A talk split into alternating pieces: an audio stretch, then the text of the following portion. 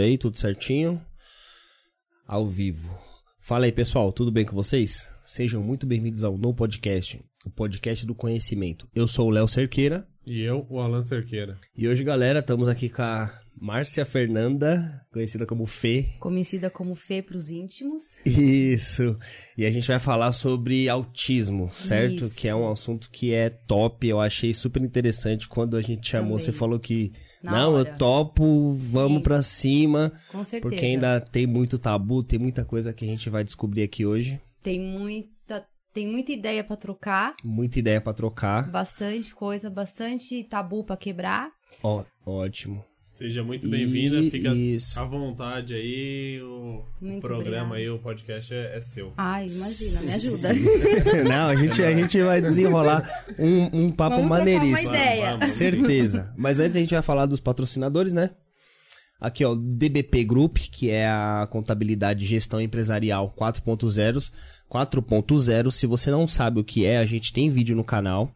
É, tá o podcast com Ademilton Menezes. Vai lá, dá uma assistida no vídeo, porque é um serviço sensacional, fantástico. Eu tô curtindo muito, eles estão ajudando, eles me ajudaram demais. Eu tava com a empresa toda toda bagunçada, eles me ajudaram de verdade. Agora tá tudo certinho, tudo rodando maneirinho.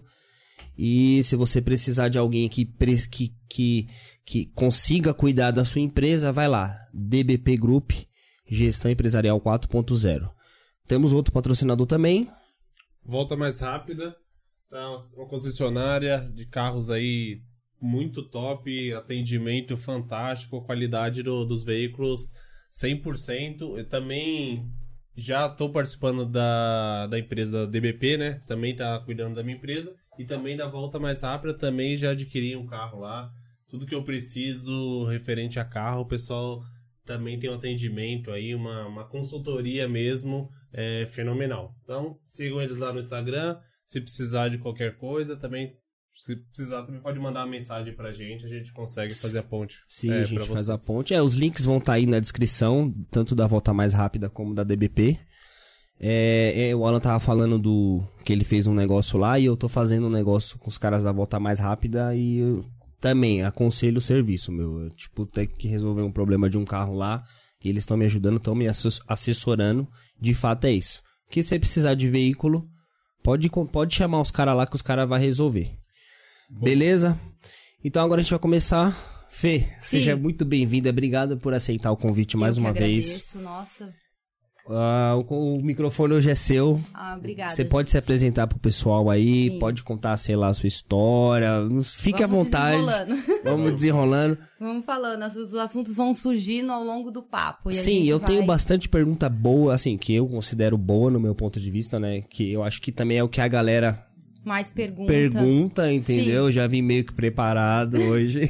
não costumo muito vir tão preparado, mas hoje eu falei, não. É. Como é um assunto diferente. Sim, existem assuntos que você precisa ter uma, uma mínima base, né, pra você poder conversar, mas a gente conversa e vamos trocando ideia. Ótimo. A sua câmera que você vai falar com o pessoal é essa aqui. Gente, é muito chique. é e muito aí você fica à chique. vontade. Primeiro eu quero agradecer a vocês pelo convite. Quando o Léo me chamou, falou: Fê, topa, vamos falar sobre autismo. É um assunto que eu tô querendo falar muito no. no pode, é programa? Podcast? é, podcast. podcast. E, e aí eu topei na hora, eu falei, não, vou lá, vou falar assim, da minha experiência como mãe atípica, como mãe de uma criança que se enquadra, está dentro do espectro do autismo. E é isso, né? Vamos trocar ideia. É, meu filho tem quatro anos agora, mas eu descobri o autismo com um ano e ele foi diagnosticado com um ano e oito meses pela PAI da minha cidade. Eu moro em Santa Catarina, no, em Balneário Pissarras. Já fazem três anos. Então, nós morávamos aqui em São Paulo. Morei aqui em São Paulo a vida toda. E com um ano de idade, quando ele tinha um ano, a gente mudou para Santa Catarina. Então, todo o processo do diagnóstico foi feito pelo SUS lá. Ah, tá. Exato. E aí, é, aparentemente, como eu não conhecia muito sobre autismo, porque, sinceramente, o que o pouco que eu sabia era aquilo que a maioria sabe ou acha que sabe, Uhum. ou que pesquisou no Google, ou que viu na, no programa da Fátima Bernardes, Ou conhece alguém que ou é. conhece que alguém, é e tem tal. aquele estereótipo, né? Uhum. De como que é o autista, e se não for aquilo, não é autista. E eu trago verdades. Muito boa. E- Esse assunto, e como você descobriu, tal, qual foi os sintomas? Sim. É, Eu tava no Instagram. é, Foi bem inusitado. Eu tava no Instagram e aí eu parei no Instagram do Marcos Mion. Eu não sabia Ah, tá. que ele tinha um filho autista. Sei. Não sabia mesmo. Uhum. E aí eu comecei a pesquisar, é, eu comecei a ver é, os vídeos dele e vi um rapaz, parecia ser um, né, um rapaz especial na época, né? Não entendia muito bem. E aquilo me chamou a atenção. E as professoras, o meu filho foi pra creche, né? E a adaptação dele aqui em São Paulo, ele já foi pra creche. Já tinha sido uma adaptação terrível, né? Ele chorava, ele era uma criança muito queixosa, muito chorosa. Ele não se adaptou à sala de aula, às professoras. É, apesar de ser uma criança pequena ainda, ele não tinha um ano. É, ele não, não se comunicava com as outras crianças. Ele não se alimentava. Ele tinha uma, ele tem uma seletividade alimentar muito grande, mas na época eu não entendi o que era seletividade alimentar. Para mim era uma rejeição à comida, até porque ele estava saindo da amamentação e estava na- no processo de introdução alimentar. Então, quando eu ia no pediatra e fazia essa, essa pergunta, este questionamento, o pediatra falava: Não, mãe, isso é normal, a criança demora mesmo para para poder aceitar os alimentos sólidos, faz assim, faz assado, sempre cai na conta da mãe, né? Que não faz direito, que não oferece, faz assim, faz Entendi. assado, frito, cozido. Mas eu via como mãe eu não- que alguma coisa não, não tava certo, né? Porque, porque você já tinha uma filha, você já tinha a Mari. Eu já tinha Mari. Ai, E aí? desculpa. Filha. De você. Não, é porque a gente. Começou a falar do É, a gente assunto, começou a falar do tema. assunto e acaba. Não, mas aí voltando, você Voltando tinha a um Mari. pouquinho. E aí você notou que talvez tivesse Isso. diferença entre as duas, porque Exato. A a Mari, Mari foi mais tranquilo. Ou Mais não, ou também. Mas. Não. Eu tenho uma filha que fez oito anos, a Mari. Posso mandar um beijinho? Pode, Claro, fica à à Eles vontade. dormem cedo, eu não sei se eles estão assistindo. Mas, Mas, eles vão ver depois, se eles depois você bota pra eles verem. Mamãe te ama. Pedrinho, Mari, tá? E a- com a Mari também tinha sido diferente. Mas, não, mas não, assim, mas você diria que Não não, é- não foi tão difícil. Não. Aí você- foi aí- difícil. Mas não foi tão difícil. Mas não foi tão difícil. E aí foi que você notou que E tinha um eu- problema, que alguma coisa estava É diferente. diferente do percurso normal. Uhum. Normal. Do percurso. Não existe Sim, normal, é, tá, gente? exato, é. É, do percurso. E aí, é... E aí foi, eu fui pra Santa Catarina, tal, não sei o quê. E aí, na, na primeira semana, a professora já falou, ó, mãe, o Pedro, a adaptação dele tá sendo um pouco complicada. É, ele fica no canto da sala, ou então debaixo da nossa mesa o tempo todo. Nossa. E ele chora muito, né? Ele tá chorando demais, tal. E aí a gente começou, né, aquela coisa, não, é a adaptação da criança, tem criança que chora mais, tem criança Uhum. que chora menos, e assim foi. E aí eu comecei a perceber que o Pedro não, a gente, eu- a gente chamava, ele não, ele não, não, não virava, não correspondia. Então eu falava, Pedro, vem aqui, ele não vinha. Então eu achava que ele tinha algum problema auditivo, porque eu chamava ele e ele não, ele não correspondia. É como se ele não estivesse ouvindo No- mesmo. Exatamente. Entendi. Tanto eu achei ele ter Que algum problema ser. Entendi. na- no ouvido, mas não Uhum. era. E aí a gente, eu comecei, né? Mas até então nada, né? De- de- coisa. E ele não, é, a, a fala dele ainda não, não tinha, ele nem balbuciava nada, né? Com a Já criança. tava com, já tava com um aninho e pouquinho, um ano e pouco exi- já. existem os marcos do desenvolvimento. Uhum. todo mundo é assim, né? Então, eu não vou saber, eu não sou especialista, né? Então, eu não tenho números exatos pra trazer. Mas assim, um exemplo é com quantos tantos anos a criança tem que falar? Com tantos, até tantos anos ela anda, até. Entendi. Pra que isso? Pode passar um pouco, pode ser menos, pode ser mais, não é uma coisa taxativa, mas serve pro médico Mais Então, uma média. é, ter uma média, uma, uma orientação do desenvolvimento da criança. Uhum. E o Pedro não atingia esses, esses marcos do desenvolvimento. Então, assim, ele não falava ainda, ele ainda não balbuciava nada, né? É, ele demorou para sentar, ele, ele sentou é, com um pouco mais de, de, de tempo que ele deveria estar sentando, né? É, você chamava ele não não ele não não tinha atenção compartilhada. O que que é isso? A criança tá brincando e aí ela compartilhar com você ou com a, com a família aquilo que ela que ela tá fazendo. Então, ah, mamãe, né? Mesmo assim não fala, ele mostra. Já fica mostrando, entendi. Ele já. Ah, ah, né? Se, se você tá na rua com a criança, ele vê um bichinho, um passarinho, ele aponta. Ele, apon- ele esboça uma reação, Ele né? esboça uma reação do que está acontecendo ao redor dele. O Pedro Uhum. não fazia isso, Entendi. né? O Pedro não fazia, o Pedro não chorava, né? O Pedro não chorava, ele ia com- no colo de qualquer pessoa, tudo pra ele tava bom, ele dormia em qualquer lugar, o barulho pra ele não era é, empecilho pra ele adormecer. Até então, tudo bem. Não, eu não tinha me ligado ainda. Uhum. E aí, depois ele cresceu mais um pouco, começou a andar, tal, tal. E aí eu comecei a perceber que o Pedro tinha movimentos repetitivos, né? O que é isso? Pra quem é, não, pra, Não né? entende não muito. entende muito e para, né? é, movimentos repetitivos. Isso é muito, é muito Comum? comum, faz parte do espectro do autismo. Te entendi. Quem é autista vai entender o que eu tô falando e quem tem filho autista sabe Vai o que eu saber tô também. falando, aham. né? Eles precisam, eles têm a necessidade de movimentos, né? Então, às vezes pode ser assim, às vezes, enfim, inúmeros, né? Bater, os mais comuns na infância, girar, é, se balançar, bater, bater as costas na parede, fazer esse movimento, é, assim, é, qualquer movimento que seja repetitivo e que ele vai fazer constantemente, fazer assim, enfim, E aí você Faz. fala, tipo, constantemente, assim. ele é, faz sempre. Toda hora ele tá fazendo. Toda hora, tipo, passa o dia inteiro, ele tá ali Ele fazendo tá aquela fazendo. mesma coisa. Exatamente. Entendi. Né? Ele fazia e tem os rituais, o que são e que também faz parte. O que são os rituais? Vou dar um exemplo. O Pedro ia tomar banho e aí toda vez que ele ia tomar banho, ele fazia esse movimento. Ele batia no box e fazia toda vez. Então Caramba. ele não ia no banheiro tomar banho se ele não fizesse esse movimento.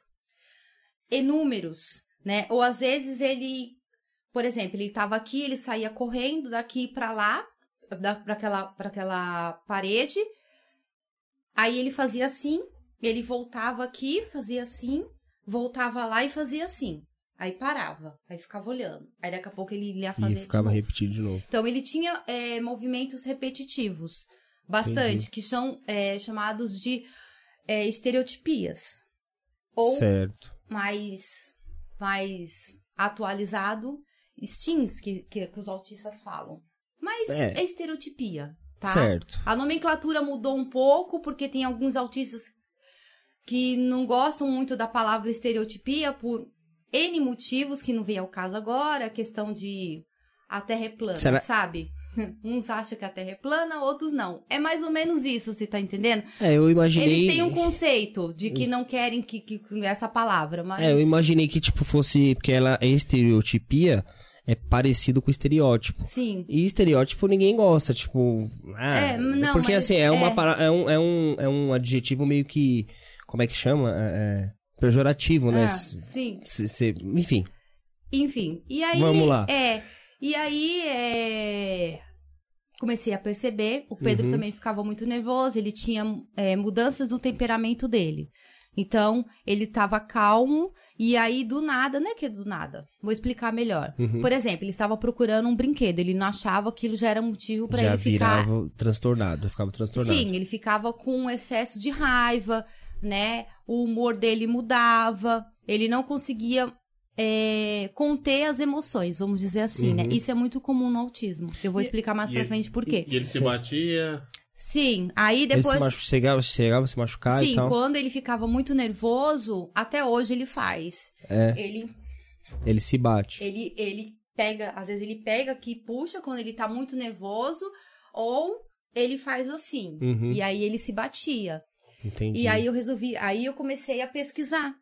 E, e aí, aí me fala uma coisa, tipo, que nem você deu o exemplo aí do, do brinquedo. Sim. Eu fico imaginando você ali no momento, vendo ele nervoso, mas nesse, nesse- até esse momento ele não falava ainda, né? Não, ele então não você não falava. sabia o que, que ele, por que, que ele tava nervoso. Porque Não. se ele queria um brinquedo, tá na cabeça dele. Sim. E aí foi isso que, tipo, começou a fazer você que, tipo assim, tem uma coisa diferente, eu preciso buscar o que Sim. é.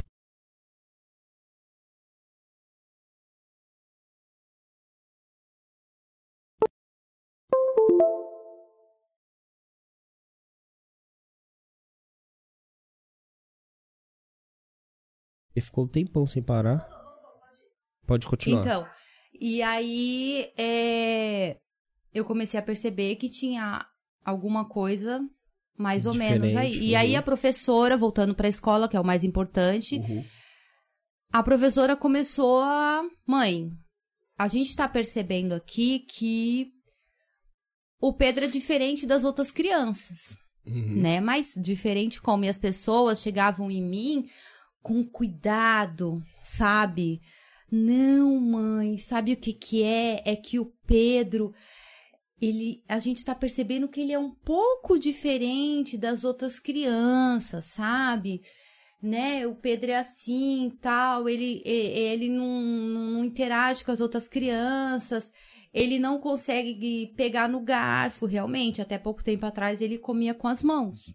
Porque a Mas é a questão da coordenação coordena- motora que é- coordenação é, mais motora difícil. fina é prejudicada. Ah, Não é entendi. prejudicada, gente, desculpa. É, ela fica um pouco. É, é um pouco mais difícil de é dele mais conseguir difícil. controlar. né? E aí eu aí eu fui perguntar, falei, alguém, alguém, ó, não é só eu. Aí eu comecei a perguntar, trocar ideia com a professora. Aqui Uhum. é assim também, ele faz isso, ele faz aquilo, sim. Aí eu Entendi. fui pra monitora da, da, da, da van escolar. Eu falei assim, ó, realmente, o Pedro, ele não, a gente chama, chama, chama, ele demora pra ouvir, ele não, ele, ele não, não fica... Não responde de É. imediato. Você queria E- saber se é só com você, Isso, né, se era casa, só ou se- comigo em casa ou se era no- em outros ambientes. Sim, Uhum, Né? interessante. Entendi. E aí, aí eu comecei. Aí teve um dia que eu cheguei lá pra pegar o Pedro, a cozinheira que trabalhava na creche chegou em mim e falou assim: "Mãe, com toda, né? Olha, mãe, o seu, a gente tá achando que o seu filho é autista. Foi a primeira pessoa que chegou em mim com todo o cuidado do mundo. Uhum. É, que é um assunto Ela não delicado. sabia Ainda a bem minha que ela reação. soube, né, tipo, chegar, né? Mas olha, tem tratamento, tem, tem terapia, tem isso. Eu também tenho uma pessoa na família e começou tal. Aí eu mergulhei no estudo. Uhum. Então eu comecei a procurar referências sobre o assunto e comecei a me aprofundar. E aí eu comecei a procurar referências mais assim. é, mais palpáveis, sabe? De, de mais confiança. Porque eu primeiro eu fui pro Facebook, não achei muita coisa, umas coisas muito supérfluas, é, relevantes, muito rasas sobre o Uhum. assunto. Caí no YouTube e aí eu comecei a pesquisar sobre o assunto. Eu passei, eu acho que umas cinco noites sem dormir. Eu en- sim, eu engoli o assunto, eu respirei autismo durante mais ou menos uns cinco dias. Eu via o dia amanhecer. Quando eu via, o dia já estava amanhecendo. Então eu acabei me Pegando. aprofundando. Eu queria saber, eu queria saber tudo sobre autismo, queria saber o que que meu filho era, o que que, que- como que eu podia ajudar ele, o que que ele Uhum. tinha. Se E tinha aí- semelhanças Se com tinha a... semelhança, aí quanto mais eu lia, mais eu via o Pedro, e aí eu ficava pensando como eu não percebia isso antes, porque tava na cara, né? Mas é aquilo que eu falei. É, mas é que talvez. É, É um assunto que pra mim não, não existia, né? É, porque a gente, talvez, talvez é até, é, é, pode até ser errado, né? Mas, tipo assim, até o momento que a gente não se depara com a situação, a gente Sim, não vai atrás, a né? gente não vai atrás. Mas e é- aí eu comecei é assim. aí é, eu conheci o. Posso falar o site assim? Pode, Pode. fica à Não tem vontade, pode. Depois se você quiser me mandar, eu Sim. ponho na descrição, que é pra ajudar Sim, quem eu conheci tem o site da assim. Neurosaber, Perfeito. Dr. Clay Brits, que ele e a esposa dele, que é psicopedagoga também, são ele é neurologista infantil, é uma das referências no autismo e se, se vocês quiserem saber, né, procurem saber, estudem, mas vão estudar e vão pegar fontes seguras, porque tem muita gente falando coisa ruim do, do autismo na, né, na TV, na rede social. Hum, na internet. Tem é. muita gente que se acha especialista no assunto, eu até até medo. Quando a pessoa fala, eu sou especialista em autismo, já fico assim. Você já fica Porque- com a orelha em pé, né? Exatamente, porque tem muita gente que se acha é, total especialista no assunto e tá falando muita bobagem. Então, para as mães que estão assistindo, para as famílias que vão assistir, ou que estão assistindo, ou que irão assistir, Uhum. vão atrás. Procurem, pesquisem. Você lembra alguma fonte Estudem. confiável? O, Então, site, esse site, o site da Neurosaber. Neurosaber. Neurosaber. Isso é uma Tem tudo. Em clínica... qualquer plataforma. É uma clínica de neurologia. Certo. É, não é aqui em São Paulo. Eu até esqueci onde que é. Depois eu lembro. Uhum. Mas enfim.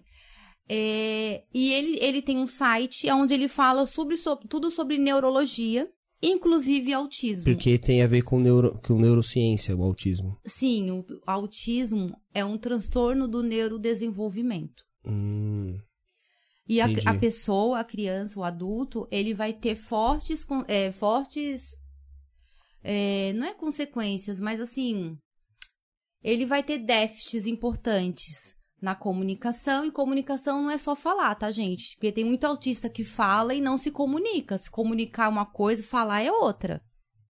Então, assim, ele vai ter é, déficits importantes na vida dele, na comunicação, na interação social, né? Ele vai ter é, interesses restritos, que é o chamado hiperfoco.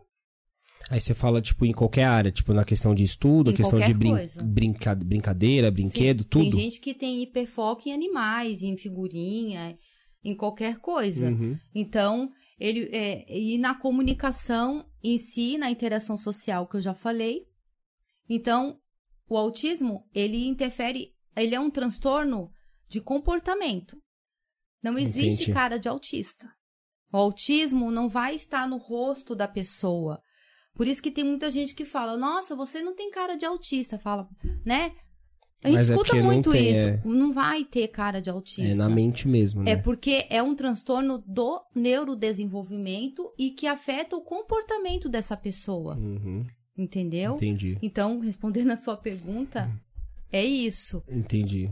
Então, voltando um pouco ao assunto, que eu já falei demais, já Não, não, mas tá à vontade. Ah, eu tava falando?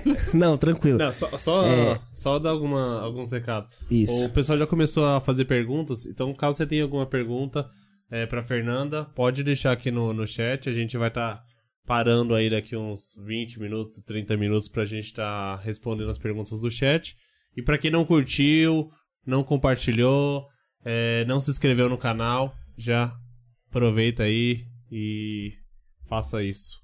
É, compartilha porque é um assunto importante, né? Só pra, só pra enfatizar isso aqui, porque é um assunto muito importante. A gente tem que difundir mais na sociedade, porque, assim, eu, eu acompanhei, você falou do Marcos Mion, né? Sim, Eu acompanhei, assim, ele entra em, em diversos debates, em diversas, é, como é que eu posso dizer? Vamos dizer treta, né? Que o pessoal fala treta, mas ah, debates, sim, né? Sim, Porque o pessoal fala muita besteira. Fala. E ele é uma pessoa que também ele estuda, ele é uma pessoa que, Sim. tipo, cuida, é igual você, ele se dedica ao assunto pra não falar besteira. E eu já vi muita coisa assim que é absurda. né? Por entrando- isso que é importante você compartilhar Sim. e dar o like nesse vídeo pra poder o YouTube mesmo é, espalhar entrando, o vídeo. Entrando um pouco nesse, nesse, ne- pegando o gancho que você tá falando, que tem muita, que tem muita, muita informação errônea na, na, na rede social, Uhum. é, a gente sabe que autismo, ainda mais o autismo infan- na infância, não existe autismo infantil, tá, galera? Porque ah, a pessoa quando é diagnosticada dentro do espectro do, do autismo, ele vai morrer autista. Não existe Ah, tá. sair do espectro. Que agora a modinha é faça terapia tal, seu filho vai sair do espectro. Ah, tá. Tome tal remédio pro seu filho sair do espectro. Não existe sair do espectro. Tá? Então existe autista é, criança. Essa criança ela vai crescer, ela vai se tornar um adolescente, ele vai se tornar um adulto autista. Ah, isso é importantíssimo você falar, Sim. porque, então, ou seja, tipo assim, não adianta achar que é, a, a criança, eu não sei se eu posso dizer cura, porque é, é uma doença, não? Não, existe, é um Não transtorno. é um não existe- transtorno. por isso que a gente luta, porque você fala cura do autismo, existe cura, porque o autismo ele não é uma doença, ele é Então, um é- transtorno.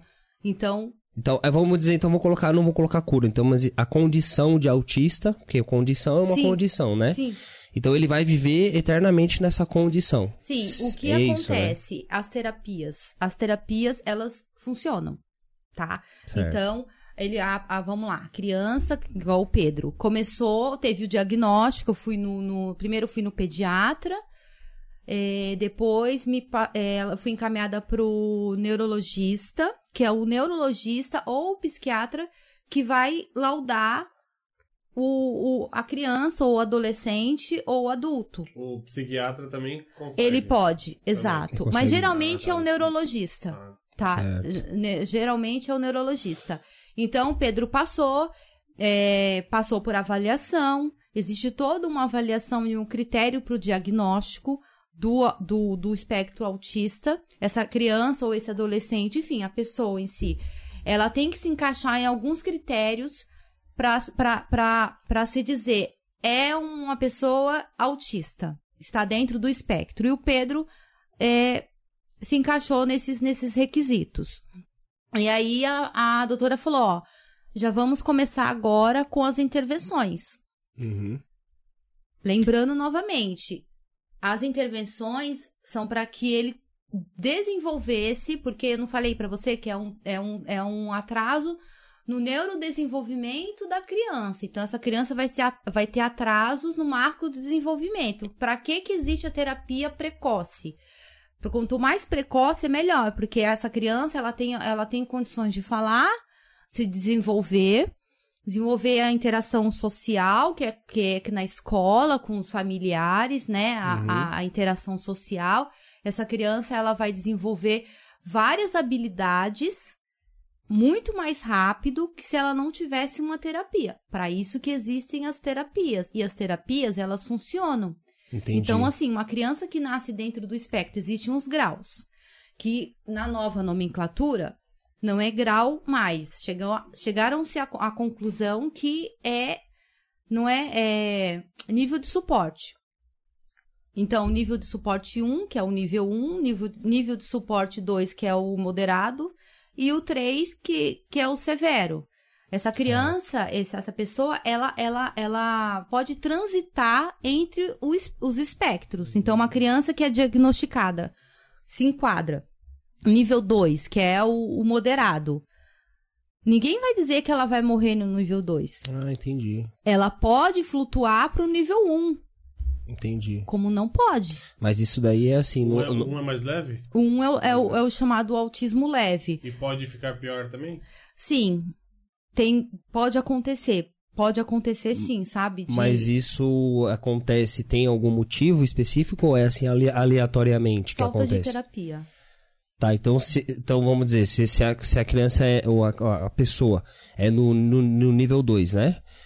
E aí, se ela fizer a terapia, ela necessariamente pode. vai pro nível 1 um, não, ou também ela não? pode transitar para o nível 1. Ela pode, Ela entendi. pode, porque existem vários outros fatores que interferem. Entendi. que são chamadas com- comorbidades, né? Que é muito comum no autismo. Certo. Então, vou citar algumas, né? Depressão, que é muito comum, transtorno de ansiedade, TDAH, ah, em alguns casos é, mais complexos, vamos dizer assim, é, deficiência intelectual e por aí vai. Entendi. Então, é, depende muito do que acompanha esse autismo da criança. O TOD, que é o. Ai, meu Deus, peraí. Todd é uma sigla? É uma sigla. Uma sigla. Nossa, o pessoal. Você... Alexa. É, a Alexa tá desligada, a Alexa tá dormindo. Tá desligada. É... Não, mas depois, se o pessoal enfim. souber. eu- É, então eu ia falar, pessoal, Gente, Todd é- é, a é- sigla, é T-O-D. É, dá Só- branco na minha cabeça. É, aí o pessoal manda e ajuda a depois. gente ali. Mas que também faz parte, certo. entendeu? Então vai depender muito. Transtorno opositor. Desafiador ou desafiante para algumas nomenclaturas, vou falar desafiador ou desafiante. Entendi. Também é, pode estar é, acoplada ali ao, trans- ao espectro do autismo. Como pode não ter nada, gente. Né? Não existe regra. Né? É, então, é isso que eu queria saber. Tipo, não existe uma regra. Não é tipo, existe. é um meio que aleatório e assim, o, o tratamento vai ajudar. Ajuda muito. Não ficar tão assim, bagunçado, né? Tão Existem as desordenado. medicações. Tem muita gente que tem medo das medicações, Uhum. né? É, é um tabu também, que as pessoas, ah, eu não vou dar a medicação pro meu filho, porque ele vai ficar viciado na medicação, ou que ele vai, tem umas pessoas que falam, ai, que vai nascer peito no menino, ou que vai dar leite, ou que tem muitas é, coisas que se falam sobre a medicação. Isso, é, é- isso aí é tudo mito. É O mito. pessoal inventa. É mito, tá? É mito. Uhum. Toda medicação tem os seus prós, os seus contras. Toda medicação vai ter a, é, o efeito colateral. Certo. São medicações fortes? São. São. Né? Não existe medicação pro autismo específico. Ainda não foi criada uma medicação é para isso. Aí o que, que os médicos fa- fazem? Eles utilizam outras medicações que se você for pegar a bula, um exemplo de uma risperidona, você vai ver que não tá escrito autismo lá. certo. Tá escrito outras coisas, mas cabe dentro do, do que o médico tá querendo ali que aconteça Resolver. com a maioria dos autistas, eles usam essa medicação, porém não é regra. Por que que não é regra? Por quê? Porque eles não são iguais, tá? É, Nem os nossos dedos da, da mão são iguais. Então, assim, apesar deles estarem dentro do mesmo espectro, tá? Do autismo, eles têm variações, né? Eles são diferentes entre si. É claro que existem algumas, algumas, é, algumas características que todos vão ter, porque senão não teria o diagnóstico. Eles precisam de algo em comum entre si para ter um diagnóstico, para ser. Uhum. É isso. Mas dentro desse, desse, de- é, dessas características, existem N características. Entendi. Aí é um essa outro que eu mundo, né? citei, essas que eu citei são é, pro diagnóstico. Mas fora essas, existem outras inúmeras. E é por isso que a gente não pode estereotipar. Ah, o autista ele é assim, se não for assim, ele não é autista. Não existe isso. Vamos acabar com isso. Não existe isso, gente Entendi. né? É, o, é, o, o- vamos supor, é o filho da vizinha, ele é autista. O meu filho é autista. Ah, é, o, o filho da vizinha tem contato visual, que é uma das características. Tem muito autista que não consegue manter contato, ou ele não tem contato visual nenhum, Uhum. Nenhum, ou ele não consegue manter, que é o quê? Ficar olhando olho no olho. Entendi. Tá, É, ele isso não eu já ouvi falar. Então isso é uma Exato. característica Isso é uma que característica. Porém, existem autistas que olham no olho e conseguem olhar. normalmente. Ah, Isso então, quer dizer eu que o filho da vizinha é menos autista que meu filho? Não. Isso quer dizer que eles têm características diferentes dentro do espectro. Entendi. Mas não existe menos autista e mais autista, porque um autista gosta de abraço, o outro não gosta. Um gosta, né? Eu conheço autista que tem sensibilidade auditiva extrema, que é a sensibilidade ao barulho, muito característico Uhum. usa muitos autistas que usam aquele abafador, que, enfim, E você comentou que o Pedro dormia com qualquer barulho, com né? qualquer barulho. O meu filho não tem é, é, sensibilidade auditiva. Mas Então- o ser humano em si tem características diferentes, Exato, né? tem característica diferente. Mas o que que acontece, Alan? É, infelizmente, é, tem muita. A maioria das pessoas tem- fazem aquele estereótipo. O que, que é o estereótipo? É estereotipar a pessoa. Então, como se fosse um produto na prateleira de um mercado. Vamos supor, o papel, o, pa- o papel higiênico. O papel higiênico tem, umas, tem características para ser um papel higiênico, né? Uhum. Ele não pode ser quadrado, ele tem que ter uma textura né, para ser denominado papel higiênico. Se não for aquilo, ele é outra coisa, ele não é papel higiênico. As pessoas fazem a mesma coisa com o autista. Então, ela estuda um pouquinho, ela não se aprofunda, ou ela, ela, ela tira exemplo de alguém que ela conhece da família dela, ou então ela vai no Facebook, ou então ela vai em fontes muito rasas, que são correntes de WhatsApp, minha vizinha disse, é, meu fi o filho da vizinha era, é, é assim daquele jeito, é, enfim, ou então essas pessoas de rede social que se dizem expert no assunto e que fica falando bobagem. Essas pessoas, elas, né? Então, as famílias, elas acabam acreditando naquilo. As famílias não, as famílias não só dos autistas. Enfim, as pessoas. Quando a pessoa não tem conhecimento, alguém falou alguma É, coisa, exato. lida como verdade. né? Exatamente. Então aí, o que acontece? As pessoas começam a, a, a fazer esse tipo de, de restrição. E os autistas sofrem muito com isso, principalmente os autistas nível 1 de suporte, que é o famoso leve. Não, exi não, não é levinho, tá, gente? Mas, é- ma- mas é a maioria ou não? Hum. Não tem também, tipo. O autismo nível 3 de suporte, a gente ouve falar menos. É menos, entendi. menos. Dois e um é, é, É, é, uma, é o mais Mas comum. a gente tem um problema aqui no Brasil, que é assim, é o diagnóstico. É isso que eu ia te perguntar. Tipo entendi. assim, é normal o dia- diagnóstico ou não? Não. Muita gente, sei lá, descobre com uma idade já mais elevada? Muita monte. gente. O número que se tem não está atualizado no Brasil, isso já foi dado. Tanto Uhum. é que a, a partir do ano que vem, dentro do, do da, daquele BGE que fala, o, o censo, BGE, do, do- censo, do censo, Uhum, vai ter uma coluna para o autismo. Para se fazer o levantamento de quantos autistas existem no Brasil, porque o nosso número está muito desatualizado. Por quê? Infelizmente, ainda é uma briga para se conseguir um laudo. Tá? As pessoas sofrem para conseguir chegar num diagnóstico correto. Por vários motivos. Posso citar aqui? Posso. Ah, médicos que não são capacitados, né? Uma equipe multidisciplinar que às vezes não existe, médicos desatualizados, é, o próprio SUS é, limita muito, então é, tem muita burocracia para você se chegar a um neurologista. Né? Entendi, Muitas é. vezes a, a família esbarra no pediatra e o pediatra fala: mãe, é normal, eu ouvi muito isso. É, você está criando pelo em ovo, cada criança tem o seu tempo. Tome cuidado com essa palavra, com essa Entendi. frase. Cada criança tem o seu tempo se o seu filho tem dois anos e não fala. Corra. Entendi. é, Procure tá vendo? uma segunda opinião. Não existe isso. Eu não estou dizendo que a criança que não fala é autista. Nem toda, nem toda criança que não tem fala é autista. Porém, Mas você tem que ficar esperto, porque pode ser que sim. que Porém, seja, né? ela- essa criança ela pode ter sim um atraso no neurodesenvolvimento que não necessariamente seja autismo. Uhum. Porque o atraso do neurodesenvolvimento não é só ser autista. É, pode ser atrasos em outras coisas, outras síndromes, outros atrasos que também devem ter.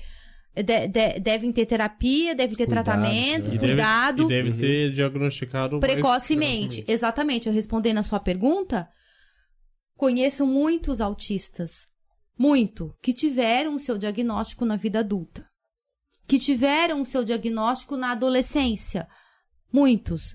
Eu, eu participo de comunidades, é, eu tenho muitos amigos autistas na, na rede social e, e a gente conversa muito sobre isso e a gente sabe que a dificuldade é muito grande. Por quê? Uma pessoa que é adulta hoje em dia, ela nasceu ou nos anos 80 ou nos anos 90. Nos anos 80 e 90 não se falava de autismo no Brasil com tanta frequência como agora. Nos outros países, Já há tá muito tempo. Aqui no Brasil demorou.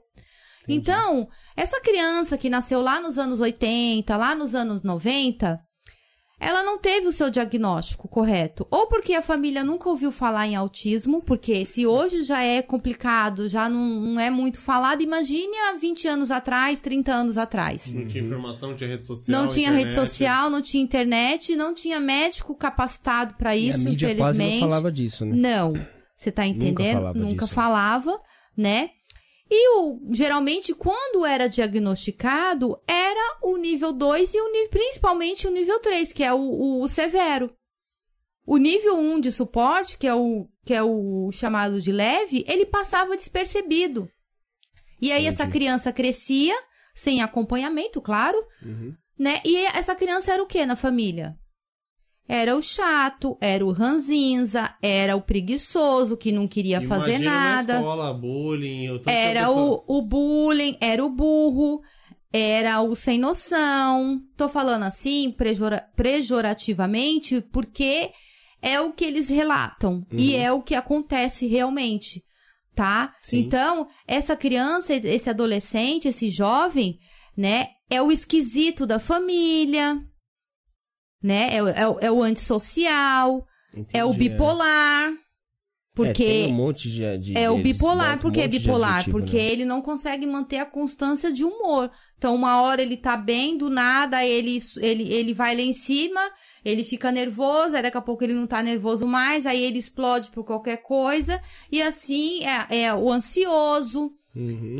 Né? Ele é tudo, menos autista. Você diria que tipo, a a mente deles é mais acelerada que a, que a nossa? Não, tô dizendo assim, essa, esse lado pejorativo é o que a família pensa da, de uma criança não, sim, quando sim. não tem um diagnóstico. É que eu fiz uma pergunta assim, É, que saiu porque um pouco co- da... como ele não tem diagnóstico, então a- ele, a família dá nomes, né? Pro comportamento. Sim, sim. Porque não é um, um transtorno de comportamento. Uhum. Então, ele é tudo. Ele é o esquisito, ele é o ET, ele é, ele é tudo, menos autista. Então, lá na frente, né, na adolescência, se a família ainda não descobriu, ou, ou na, na, na, na juventude, a própria pessoa, porque ela passou a vida inteira não se encaixando, se sentindo o ET da família, é, se sentindo que era diferente das outras pessoas, porque pensa diferente, ele tem uma visão diferente do mundo, porque ele tem comportamentos que ninguém. É, Aceita que ninguém aceita, que as pessoas não aceitam, ele já recebeu bullying, ele quase não tem amigos. E quando tem é só aqueles Uhum. fiéis, ele tem problema de relacionamento amoroso, ele tem problema de relacionamento com a família, ele tem problemas na hora de conseguir um emprego, porque na hora de você fazer uma entrevista, como ele não tem habilidade social de comunicação, Vai ser mais difícil dele então é mais Uhum. difícil ele Faz sentido. Você tá, ele, primeiro, né? Ele tem que olhar no olho, porque hoje em dia, se você vai numa entrevista e você não olha no olho, está mentindo. É, Como que uma pessoa dentro do espectro que tem dificuldade de, de, de olhar no olho, né? Com certeza. Então ele é. Então, se ele tiver essa- essas dificuldades, ele vai sofrer. E muitas vezes encarregado de uma depressão, de um quadro depressivo, de um quadro de ansiedade, ou de um quadro de, de, de depressão, já falei, de síndrome do pânico, que é muito comum. Então, lá na frente, ele vai começar a procurar ajuda, né? E aí vai, vai, até que se descobre que tudo isso, é, ele se encontra. Não, eu não sou o esquisito, eu não sou o ET, eu não sou o bipolar. Tudo isso tem um nome, eu sou sou autista. autista. Uhum. Lá na frente, aí você fala, ah, mas nossa, era tão leve que ninguém percebeu. Não. É que, é que ignoraram, né? E, eh, muitas vezes a família ignora. Uhum. É o jeito do fulano, fulano é assim mesmo, deixa ele, ele é assim mesmo. Não, imagina. Ou pelo estereótipo, né? Uhum. Não, autista é assim. Não, fulano não é autista porque ele não faz isso. Não, conheço autista. Autista não é assim. Mas não consegue se aprofundar no assunto, porque o autista nível 1 de suporte, ele passa despercebido. Passa- É o que você tava falando. Muitas tipo, vezes. ninguém- nenhum deles são iguais. É o que eu né? falo, diagnosticar um autista nível 3 é fácil. Eu quero ver Uhum. diagnosticar um nível 1, Entendi. né? E aí, muito, um, um- um dado muito triste é que é, a porcentagem de autistas leves, nível 1, em suicídio é a mais alta, Nossa. tá? Isso é muito E- grave, isso é muito triste, E qual que é a idade, você sabe? Tipo, de várias com idades. várias idades. Menos criança, claro. Sim, mas, de é adolescente. adolescente a porque adulto. aí junta com a adolescência, Léo, que é um boom. Uhum, é, adolescência. Já é um boom. A A gente, adolescência já é Sim, um tipo, marco. todo adolescente já é maluco, assim. É, exato. adolescente eu posso falar que é maluco, né? Porque os adolescentes são doidos, né? Bem- muito- É, eu sei porque é experiência própria. Isso, sou- aí junta, aí né? junta, Junta, imagina, a- né? o, o- o autismo com a adolescência ou com a fase adulta, né? Muitas vezes, não tô dizendo que é regra, tá, gente? Pelo Uhum. amor de Deus, mas assim, a maior parte dos casos de suicídio vem do autista que se diz leve.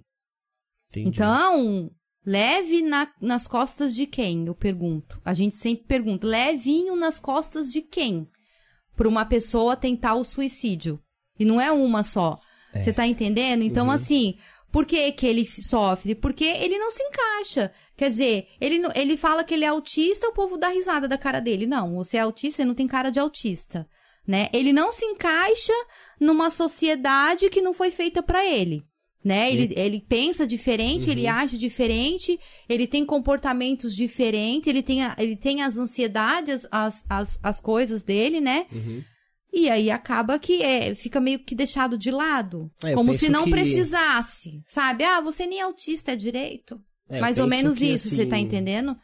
Eu então, penso que, tipo, sei lá, pra ele acaba o sentido da vida, né? É o, Exato. que eu, é o que eu sentiria. Sim. Tipo, pra que, que eu vou viver se eu tô num mundo que todo mundo me ignora, me exclui? é, e ignora, E aí, não, né? ignora de uma maneira meio capacitista, sabe? Bruta. É, Uhum. eu, eu tenho uma amiga que ele é autista, laudada.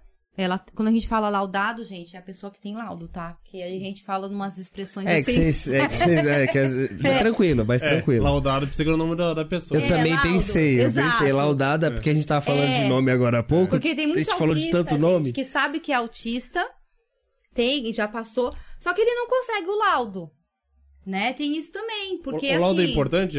Ajuda no quê, o laudo? o laudo, o laudo ele abre portas.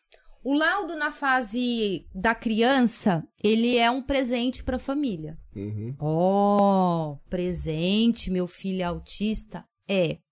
Por quê? É o que eu falei. Quanto mais cedo uma criança recebe o diagnóstico, mais chances ela tem de desenvolver as habilidades. E quando eu digo habilidades, não é só o déficit. É as habilidades, as potencialidades dessa criança. Porque o autista, ele não tem só é, dificuldades. Ele tem as habilidades e muitas habilidades. Então, para desenvolver tanto de um lado quanto do outro. Né? Então, o laudo é, na, fase, na fase infantil, é, a- a- ele vai. Ele, ele, ele, ele vai sofrer menos, sabe? Você vai livrar o seu filho de muitas situações que, ele- que poderiam ser evitadas ao longo da vida Uhum. tá? E o laudo na fase adulta, da adolescência, existem duas coisas. Primeiro que ele passa a ser respeitado como pessoa autista. Então, se ele tem sensibilidade auditiva, é, se ele não for um autista com laudo, é frescura. Ah, chato, Entendi. mimizento, frescura, ah, coisa da família, é. Se ele tiver um laudo na mão, ah, ele é autista. Tá vendo como Já muda, muda? o tratamento, é. Muda o tratamento. Você tá entendendo? Outra coisa muito importante. Ele, é, quando ele recebe o laudo na fase adulta, ele, com- ele se encontra. Sabe, Léo? Ele se encontra. Entendi. Ele como é- pessoa. Como fala. pessoa, ele começa a entender como funciona o, seu, o cérebro dele e como funciona o corpo dele Hum, entendi. né? É, ele, ele começa a se respeitar, porque se ele tem dificuldade na- no barulho, ele sabe que ele não vai poder ficar em lugares muito barulhentos por muito tempo, porque ele vai ter uma crise sensorial. Entendi. Você tá entendendo? Facilita ele Faci- saber o, o que ele pode ou não ali dentro da Exato, no direcionar na- mercado na de trabalho, mesmo, né? ele sabe o porquê que ele tem dificuldade de interação com os Uhum. colegas.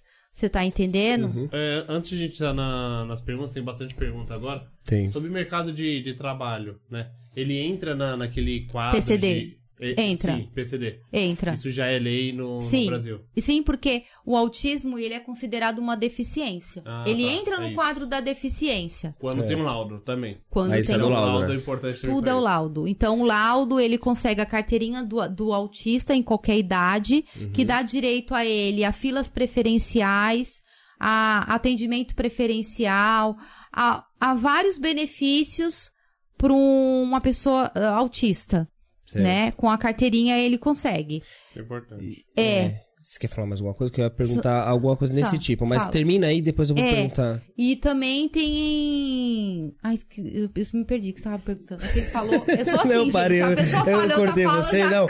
É porque tá relacionado a isso, eu queria perguntar pra você, tipo assim, so- no Brasil, qual que é o suporte que você tem encontrado, assim, eu falo de questão de serviço público, ainda é escasso ou já tá melhor, ou ainda tem que melhorar muito? Porque eu vejo muita gente reclamando, por exemplo, de pessoas deficientes, que ainda Políticas fala... públicas, você fala. Isso, exato. Aí, o Brasil tá investindo, não tá? Você acha que precisa mais? Acha que tá bom? Qual que é o seu Precisa- ponto de vista? Sim. Políticas públicas aqui no Brasil é relacionado a não só autista, tá? Mas a deficiência em si. Em mas geral. vamos falar aqui, vamos focar no autismo. Uhum. Tá muito precária ainda. Ainda tá precário. Ainda está precária. Então, porque assim, no autismo, é, é- é- ele acho que precisa de ainda mais investimento, né? Porque assim, pelo que você falou aqui pouquinho, você vê, eu não sabia nada. É, o autismo ainda é, um- é uma, uma situação que ainda precisa ser muito estudada por muita gente. A sim. pessoa tem que realmente se dedicar, porque não é só, tipo assim, que nem uma pessoa que tem problema auditivo. Ah, nasceu com problema auditivo, sei lá, põe um aparelho lá, resolve. Não, não é isso. É Não, tipo ele assim. Tem, ele tem um déficit Tem um, várias... é um espectro enorme, gigantesco, Coisas. que precisa ser explorado, precisa ser debatido, precisa ser conversado. E aí é por isso que, assim, eu acho que então o investimento ainda tem que ser mais pesado nessa área. Sim, a gente, infelizmente, aqui no Brasil, a gente tá na luta ainda. Uhum. né? A luta de quê? Já começa pelo diagnóstico. Tem muitas crianças que não estão sendo diagnosticadas de maneira correta, né? É, passa pelo pediatra, o pediatra, infelizmente, ainda fica ainda é, protelando um diagnóstico, ai, esperando o tal dos dois anos, o tal dos três anos, que isso também não existe. O que que precisa? É um exame que se faz? É um acompanhamento pra você tirar o laudo? Não, Especificamente? Não existe é, um exame clínico para diagnosticar o autismo. O autismo é feito por um exame clínico, observação. Então, é o que a família relata, é, que o, é aquilo que o anamnese, aquilo que o médico vê, está Uhum. vendo da criança, do desenvolvimento. Aí tem os relatórios, que pode, ele pode pedir o relatório da fonoaudióloga, da psicóloga, da terapeuta. Isso leva quanto depender. tempo, mais ou menos, pra você conseguir, de fato, juntar todos esses critérios? Não demora muito, assim, uns 4, 5 meses. Quatro, cinco meses já é possível máximo. você conseguir reunir Já tudo consigo, e... exatamente. Entendi. E aí até se chegar num. num num- conseguir o laudo de fato. Uhum. Exatamente. O problema maior é a primeira fase, porque geralmente o pediatra ele não quer passar pra frente aquilo. Então o problema maior você acha que tá nos pediatras ainda, que não... que não passam, que ainda tem aquela coisa retrógrada de ai, é o marco É de fase, cada um tem uma, que- uma, uma fase, Uhum. ai, cada criança tem um, um jeito de se desenvolver e acaba por aí. Você tá entendendo? Quando passa desse, dessa parte que, que geralmente a, ou o pai e a mãe pula essa fase quando tem dinheiro, Uhum. ou então a- o, o pediatra acaba levando pra frente, tem ainda a coisa do, do, do neurologista também, você tá entendendo? Que Uhum. ainda insiste naquela coisa de que, ah, né, se a criança hum, olha no olho, ou fala, ou O estereótipo que você é um disse mesmo. estereótipo capacitista. Ainda Uhum. temos profissionais, infelizmente, muito capacitistas no Brasil. Então, o Entendi. diagnóstico é um, é um, é um problema pra gente ainda, Uhum. né? Ainda tá sendo um problema. E a- a outra parte é a parte de política pública ainda, mas é a parte do, do das terapias. As APAIs, meu filho faz parte da APAI, é uma instituição, né, é, muito maravilhosa, pelo menos a APAI que meu, meu filho está. É Uhum. claro que todo o ambiente, gente, sempre vai, né, é, sempre vai ter aquela cidade em que a PAI não funciona direito Uhum. né? Mas eu posso dizer pelo, pelo meu filho e pe- pelo que eu vejo, né? Então, ainda tem as APAs, APAs que dão assistência é, é, psicológica, as terapias, né? Que é, no Uhum. caso, a terapeuta ocupacional, a fonoaudióloga, é, às vezes quando precisa de, fisiotera... de fisioterapeuta, E outros que eu não vou lembrar agora. A, a estimulação, que é muito importante, que vai lá desde pequenininho já começar a estimular, a pegar no garfo, é, é, as cores, enfim. Entendi. Tem todo um processo que é mais uma live para explicar, mas enfim. Então, é, existe esse, esse processo ainda. O Brasil não tem, igual na PAI. A criança fez seis anos, tchau. Ah, é? Dão alta, só até seis anos. Seis anos, entendi. E aí essa criança ela vai pra onde? Porque ela fez seis anos, mas o desenvolvimento dela continua. As dificuldades que ela Uhum, tem ao longo sim. da vida, ela continua. É, essa é a pergunta, Então né? não existe. E quando você é adulto e quando você é adolescente, que você descobre o autismo em qualquer nível, né? Um, dois ou três. Não existe política pública ainda para terapias de autista. E Entendi. mesmo na PAI, é pouco. Graças a Deus tem, tenho que Uhum. agradecer, claro, tenho. Mas poderia ser muito mais. E a- o- tem muita criança na fila esperando para ser atendida, porque não dá conta. Não existem centros especializados de autismo no Brasil ainda. O Brasil está muito para trás ainda, infelizmente. É porque a PAI, ela, ela é mais ampla, né? Ela cuida Isso, de ela atende muito, toda, todas todo as tipo áreas, de né? deficiência, Uhum. né? Não é só autismo. Entendi. Então, não existe. Não é que não exista, gente. Existem muito poucos é, centros de, de, de, Amparo, você diria. de amparo de, para autista, vamos dizer Uhum. assim, especializado no autismo. É pouco, é quase Uhum. nada. Então, a gente precisa movimentar muito, sabe? Ainda Sim. né? Então é muito difícil assim as terapias, né? Mesmo para quem tem convênio, tem muitos convênios que não cobrem terapia. Eu mesmo tenho é, é, vizinhas, colegas que têm têm condições de pagar um convênio. Só que as terapias é, são reduzidas, é X por mês, bem Uhum. poucas.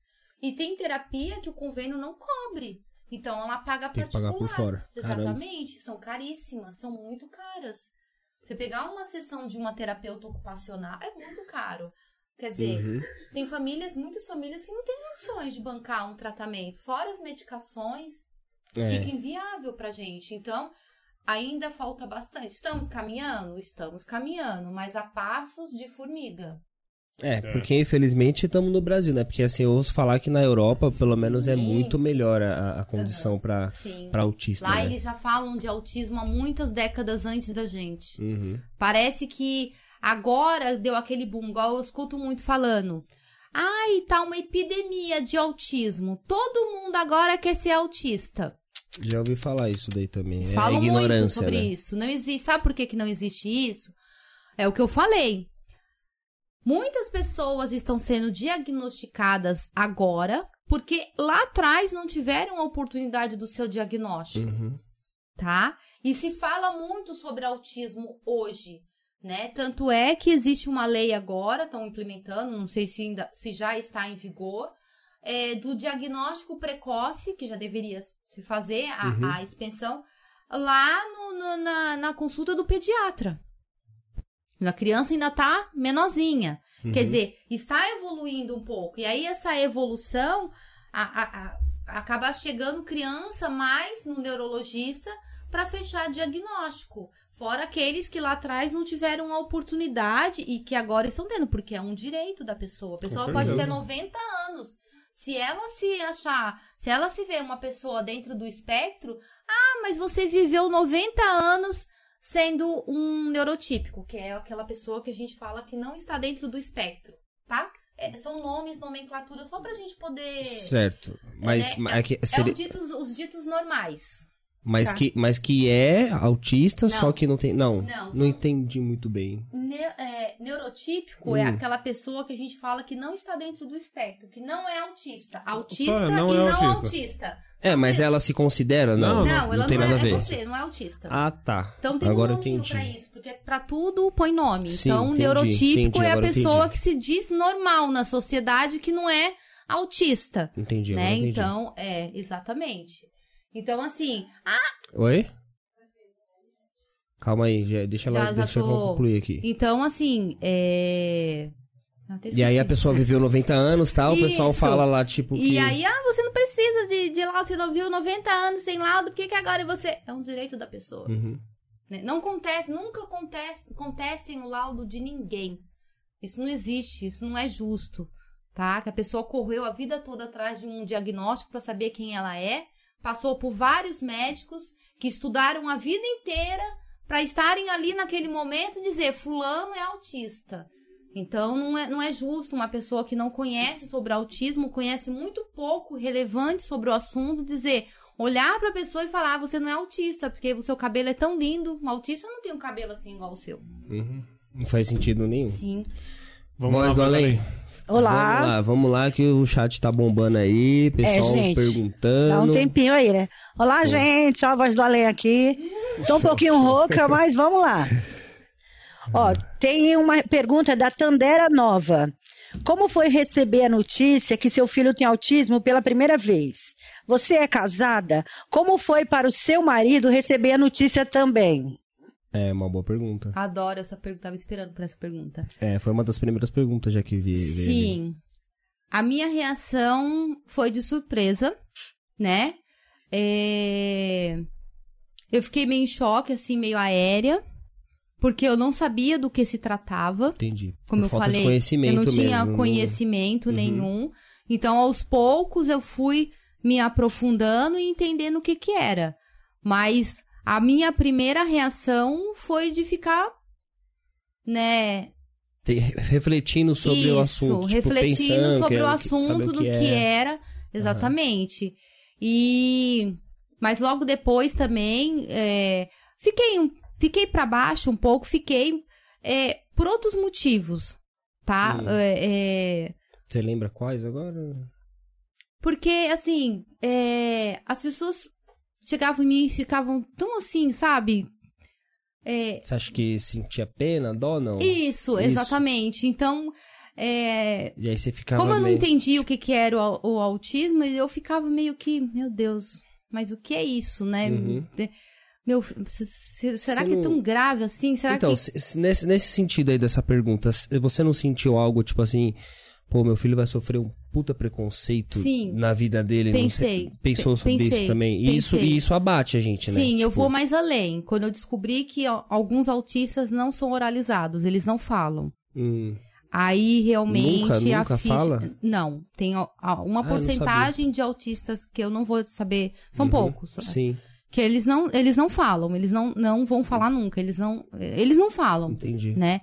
E aí isso, isso pesou Também muito. abalou um pesou, pouco. pesou. Uhum. Aí pesou. Porque eu falava assim: tudo bem meu filho ser autista, qualquer nível, contanto que ele fale. Que ele só, queria que ele falasse, né?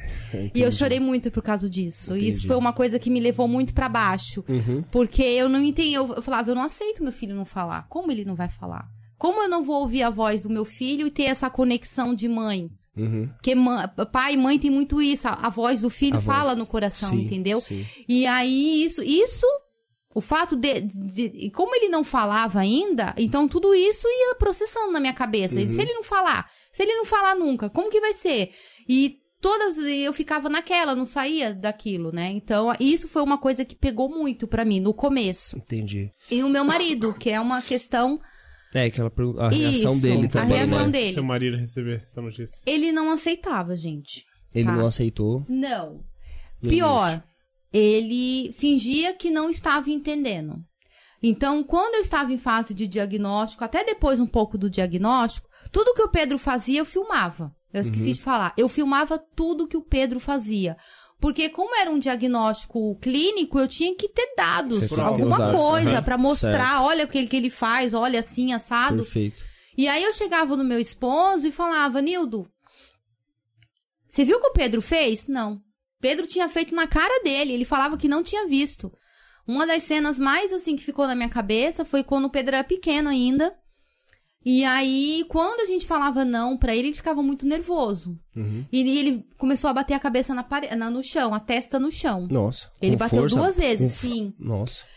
E aí, eu- na hora eu chamei ele. Uhum. Você viu? Você viu? Ele fez pro meu marido ver. E meu marido teve a coragem de olhar pra mim e falar numa espécie de negação. Não, não vi. Não, não foi. Não, É negação, é essa palavra. não foi isso que você tá vendo, não. Imagina, ele nem fez, não.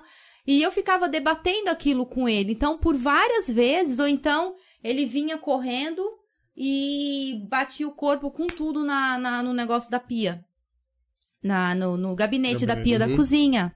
E outras coisas mais, né? A, maneira, a maneira diferenciada dele brincar, uma maneira que igual as crianças típicas, né? Crianças típicas são as chamadas crianças que não tem nenhum atraso no desenvolvimento, nada, e tem o seu desenvolvimento, o seu marco de desenvolvimento é, natural, como as outras. Então a gente Certo. chama de crianças típicas. Certo. As atípicas são aquelas que têm um marco é, No caso, os diferenciado. autistas. Exato, e Uhum. outros também, E não outros, só os certo. autistas. Aham. E aí eu ficava, eu ficava falando pra ele, e ele não. É, e eu pedia pra ele estudar junto comigo sobre o assunto. Ele não queria, falava que fazia, mas não fazia. Quando eu entrava num assunto com ele, falava: olha, o Pedro é autista, ele negava, ele brigava comigo, ele não aceitava a palavra autismo.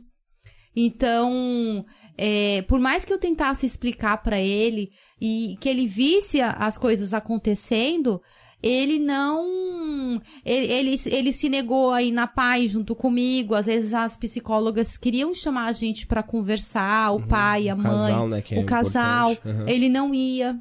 Ele dava uma desculpa, ele falava que não precisava, que não ia. Então, o processo dele de aceitação foi muito mais é, longo, né?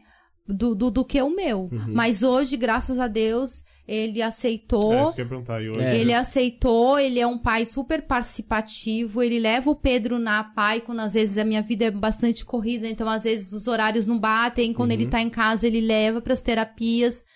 Ele respeita o Pedro do jeito que o Pedro é.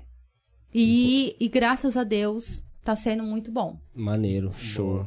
E aí, voz do além, manda um salve aí pra galera aí que eu vi o pessoal dando boa noite, boa noite, Gente, tem pessoal. bastante gente aqui, Beijo ó. pra todo mundo aí. É, Teura, Milena, é, Boa noite. Edemilson, Fabrício Cavalcante, Salve. é, Ana Lúcia Cidália, Paloma Barbosa, Ademilton Menezes, Rodrigo Ramos, Tati, Luan, e depois eu falo o restante, gente. Beleza. Salve, manda mais Manda a pergunta aí. pergunta Então, é, tem uma pergunta aqui que. Ixi, Maria, peraí que eu perdi aqui, só um minutinho.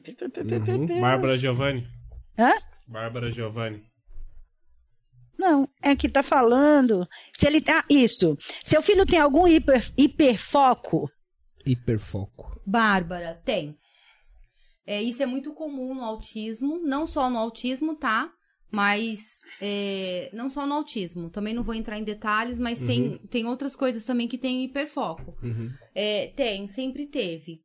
Todo autista tem? Não. Lembra do estereótipo? Tem muito autista que não Uhum. vai ter hiperfoco, e tudo bem. Mas o meu filho tem sim, desde pequeno. E o, hiper- o hiperfoco muda. Então, assim, é, antes era em desenho, ele assistia o mesmo desenho 500 vezes como se fosse a primeira vez. Isso é muito comum. Ou parte daquele desenho, ficar só naquela parte, pedia pra voltar só naquela parte. Também é natural. Então, assim, ele ficava vendo aquele desenho milhões de vezes, todo dia, várias vezes ao dia, o dia inteiro, ou, ou o que ele escolhia. Um belo dia muda. Então, mudava para um outro desenho Uhum. né? É, também agora o hiperfoco dele tá sendo há um bom tempo ursinhos de pelúcia.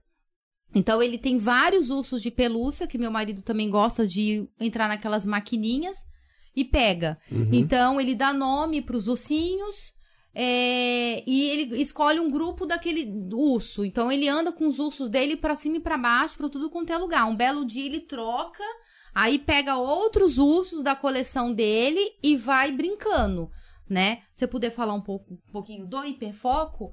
O Sim, hiperfoco, pode é, falar é, sim. o hiperfoco nada mais é do que é, o interesse restrito, porque por que a gente fala restrito? Que são interesses geralmente que a maioria não tem. A maioria das pessoas não vai ter aquele interesse que o fulano tem, mas ele Uhum. tem. E são geralmente interesses eh, de, diferentes, vamos dizer assim, Uhum. né? Então. Eita, microfone. Não deu nada, não dá nada. Então, assim, é, a pessoa ela vai consumir tudo sobre aquele assunto, ela só vai querer ver tudo sobre aquele assunto, geralmente ela fica super focada, ela conversa só sobre aquele assunto. É, a família fala até, ai, para, meu, tá enchendo o saco, só fala disso, caramba, né? Fala Uhum. assim. É, ela vai consumir tudo sobre aquele assunto. Tudo. Então, é, é revista, é jornal, tudo que fale sobre aquele assunto. Se for negócio, foi alguma coisa, alguma reportagem. Hiperfoco pode ser de qualquer coisa, tá, gente? Pode ser objeto, pode ser personagem, pode ser pessoa, pode ser filme, pode ser alguma coisa, é, é, pode ser telejornal, pode Videogame, ser vídeo, coisa. nossa, videogame, Ele já teve já uma fase do videogame. bicicleta, pode, pode ser qualquer coisa. O que difere, basicamente, o hiperfoco de um gosto normal? Porque todo mundo gosta de bicicleta, todo mundo Uhum. gosta de um videogame. Vamos supor o videogame. A pessoa que tem um hiperfoco em videogame, ela vai jogar a vida toda, o dia inteiro. Ela não para pra comer, ela não para pra estudar, ela, ela não para pra conversar, interagir com as pessoas que estão dentro da casa dela. Se ela trabalha, ela chega, ela, é- ela senta e já vai pro videogame. Ali ela vai passar horas e horas e horas e horas no videogame. Ela só vai falar de videogame, de game. Se ela tiver com outras pessoas, o assunto dela vai ser geralmente aquele, até que um dia passa, porque é assim, vem e passa, e aí geralmente vai pra outro hiperfoco. Entendi, Então- ele fica variando de um pra outro. Sim, Bárbara. Tem. Show. Boa. E aí, Voz do Além, tá tudo bem aí, Voz do Além? É, Tá sim. Então, o ele Carlos tá Eduardo mandou uma mensagem aqui para para Quem mandou? Carlos Eduardo. É, Eduardo. assunto top. Tive irmão especial. É uma luta para pai, para mãe, para toda a família. Mas sem perceber, unem vocês cada vez mais. Jesus, Jesus abençoe. Lute, lute por ele. Hashtag Supermãe. Ah, Supermãe. obrigada. Então, tem a perguntinha da Milena aqui. Sim. É, como lidar com os problemas de comportamento do dia a dia? Do dia a dia dele, né? Você É, fala. dele. Acho que foi dele que ela quis dizer. né? Isso. Sim. Esses é, comportamentos assim Sim, diferentes, comportamento né? inadequado que eles falam. Inadequado. Tem muito. Isso. Hum. Então vai depender muito do que a criança ou a. a- geralmente tô falando da criança, da, da- do que a criança tem. Uhum. Então, é, vamos supor. ah, meu filho teve uma época que ele comia e jogava o prato pra cima.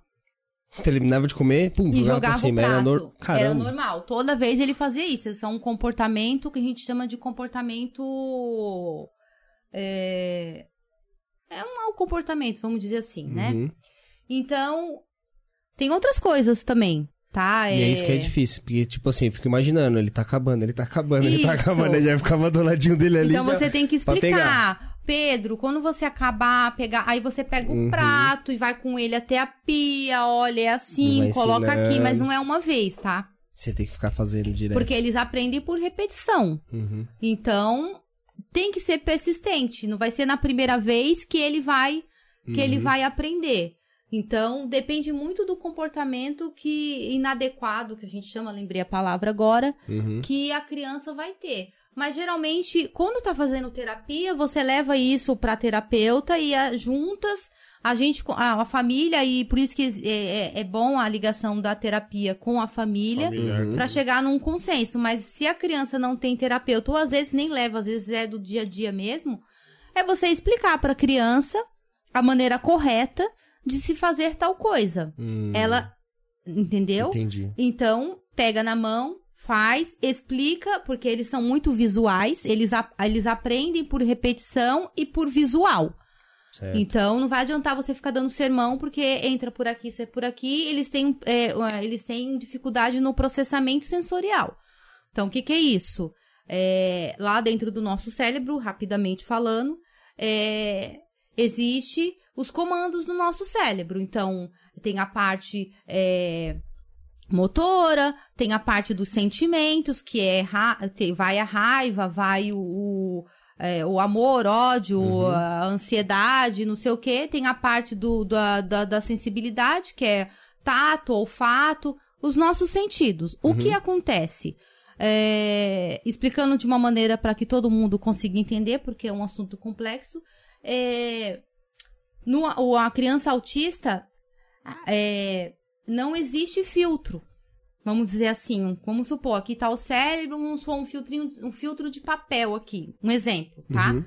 Então, vamos supor, quando chega a raiva, se tiver o filtrinho aqui, essa raiva vai chegar com menos intensidade nesse cérebro. A, o ódio, a alegria, a emoção, tudo com filtro. Um Uhum. exemplo. E aí o cérebro tem o, o- tem o tempo de processar aquela informação do que está acontecendo na- no mundo Uhum. e você absorver, você entender aquilo. Tanto na, é, na parte sensitiva também. No, o, o que eu tô falando agora tá entrando no seu cérebro, o seu cérebro tá tendo a chance de processar esse, esse, esse som e você tá entendendo o que que tá acontecendo. Tô tocando em mim, o toque, né? o- tudo sensorial. O autista, geralmente, ele não tem esse filtro de papel Uhum. lá no sistema sensorial. Então, quando ele tá com raiva, ele tá com muita raiva. Quando ele tá feliz, ele tá muito feliz. Quando ele tá triste, ele tá muito triste. Ele não tem esse filtro.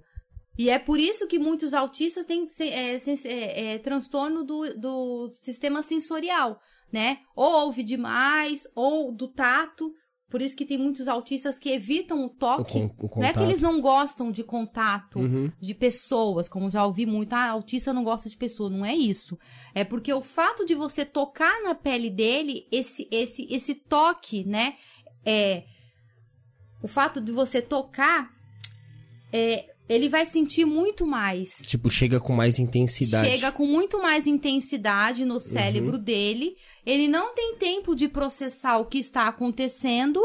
E aí ele Ele prefere evitar. ele prefere evitar porque eh, vai, eh, isso vai causar dentro do corpo dele e das sensações é, muito exacerbado, como se fosse uma montanha russa. Uhum. Então, ele pode ficar desorientado. É, pode causar exaus- exaustão também, exaustão né? também. Uhum. Então, tem, Entendi. tem, tem tudo isso.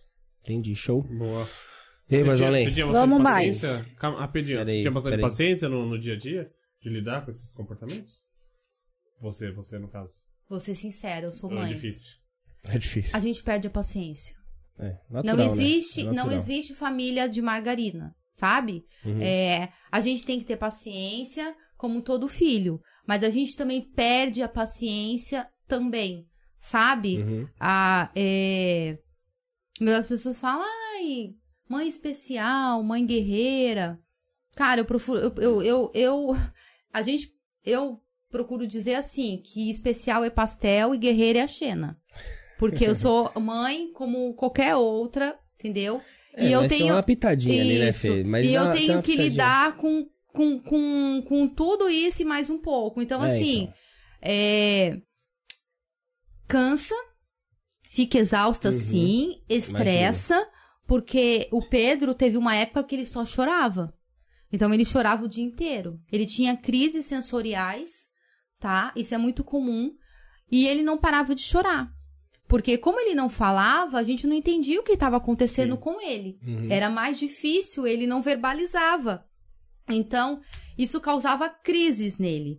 Então, ele chorava. Para ele expressar o que ele estava sentindo, ele chorava. Só que, como o autista, como eu falei, que ele não tem muito limite, filtro, ele chorava, ele chorava o dia inteiro. E ele chorava muito, ele não parava de chorar.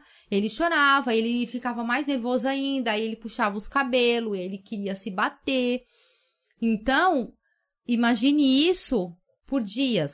É, Porque complicado, quando ele entrava em mesmo. crise, era dois, três dias o Pedro chorando, Nossa. sabe? Ele dormia de manhã, ele, ele, é, ele se irritava muito fácil. Então, assim, tem uma hora que a pessoa vai perder a paciência mesmo. Uhum. É natural, é normal. Você tá entendendo? Porque nós, mães de, de, de crianças autistas e crianças que têm alguma deficiência, a gente se cobra muito.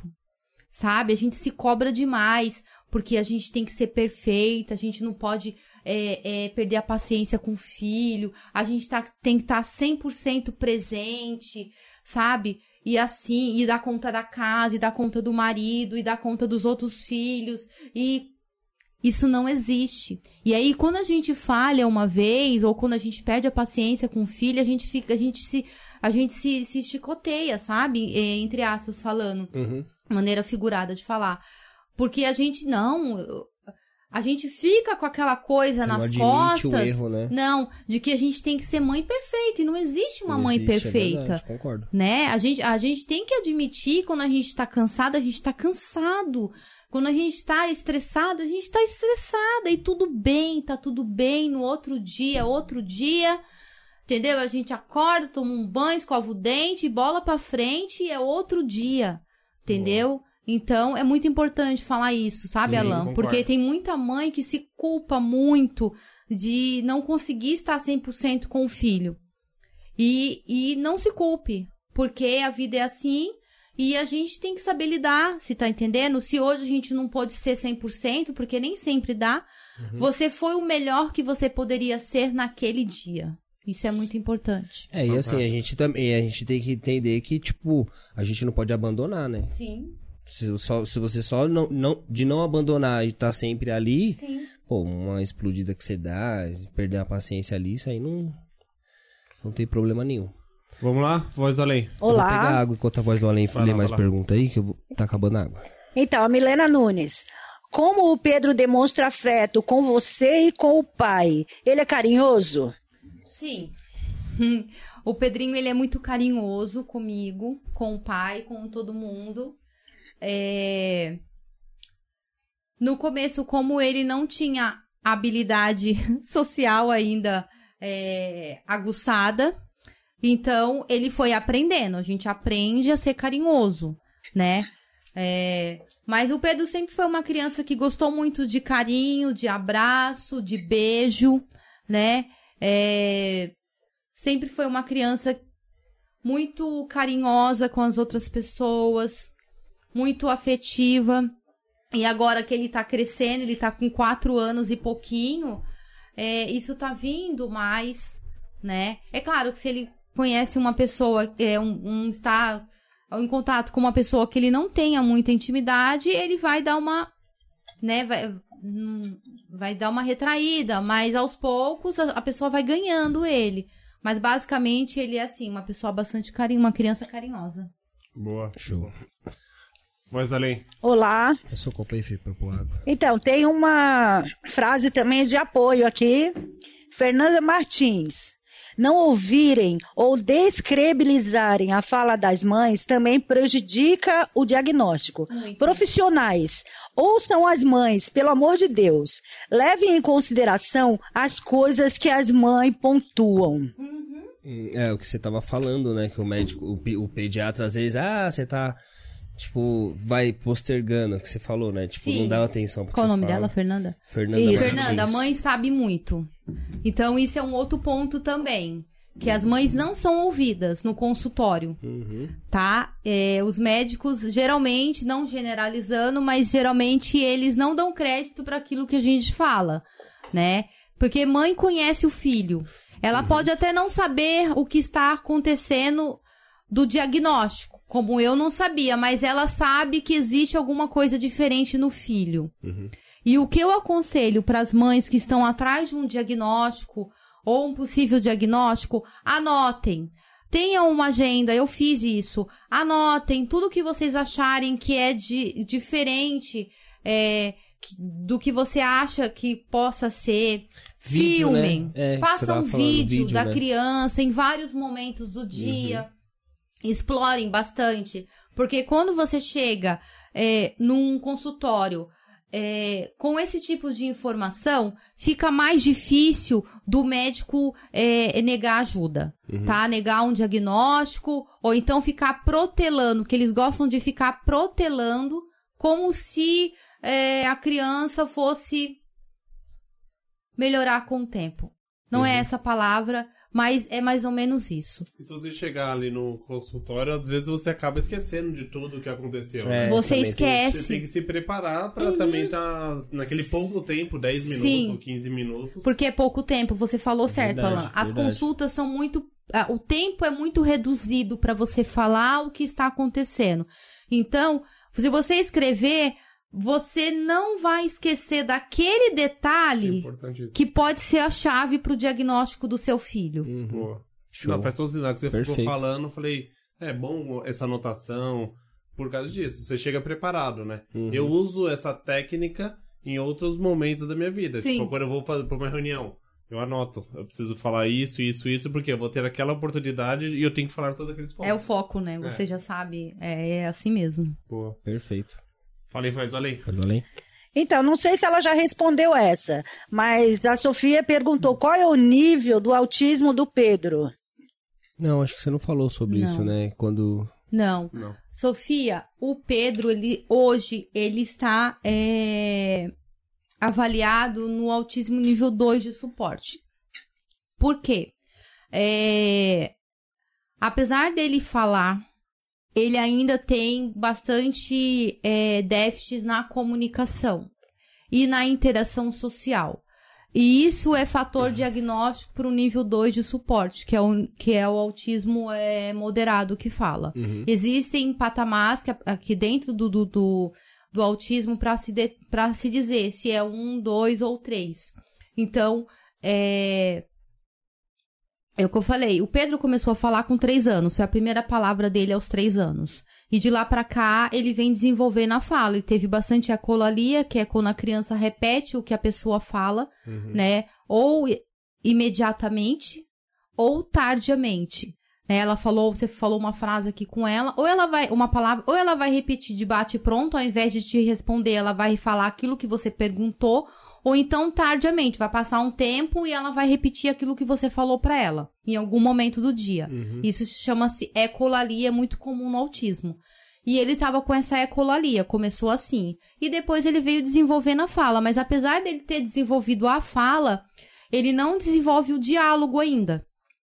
Entendi. Ainda tem um déficit, né, ainda uma criança de 4 anos, então dentro da classificação do, do que eu falei no começo da, do podcast, é, dos marcos do desenvolvimento, ele ainda está abaixo é, do que ele teria que falar ou se comunicar através da fala, puxando assunto, é, conversando, é, alimentando assuntos. Perguntar, ele pergunta muita coisa ou não? Perguntar só aquilo que é do, do interesse, Interesse restrito dele, Uhum. né? E o repertório de palavras e de assunto é muito pequeno o repertório dele, ele não consegue alimentar os assuntos, Entendi. né? Então, e a interação social com a pessoa da família, pessoas próximas a ele, ele tem uma interação social boa, mas saiu dali, é, ele não um vai, pouco. ele não vai se negar a ficar perto de outra criança e nem agredir a outra criança, Uhum. porque pode acontecer.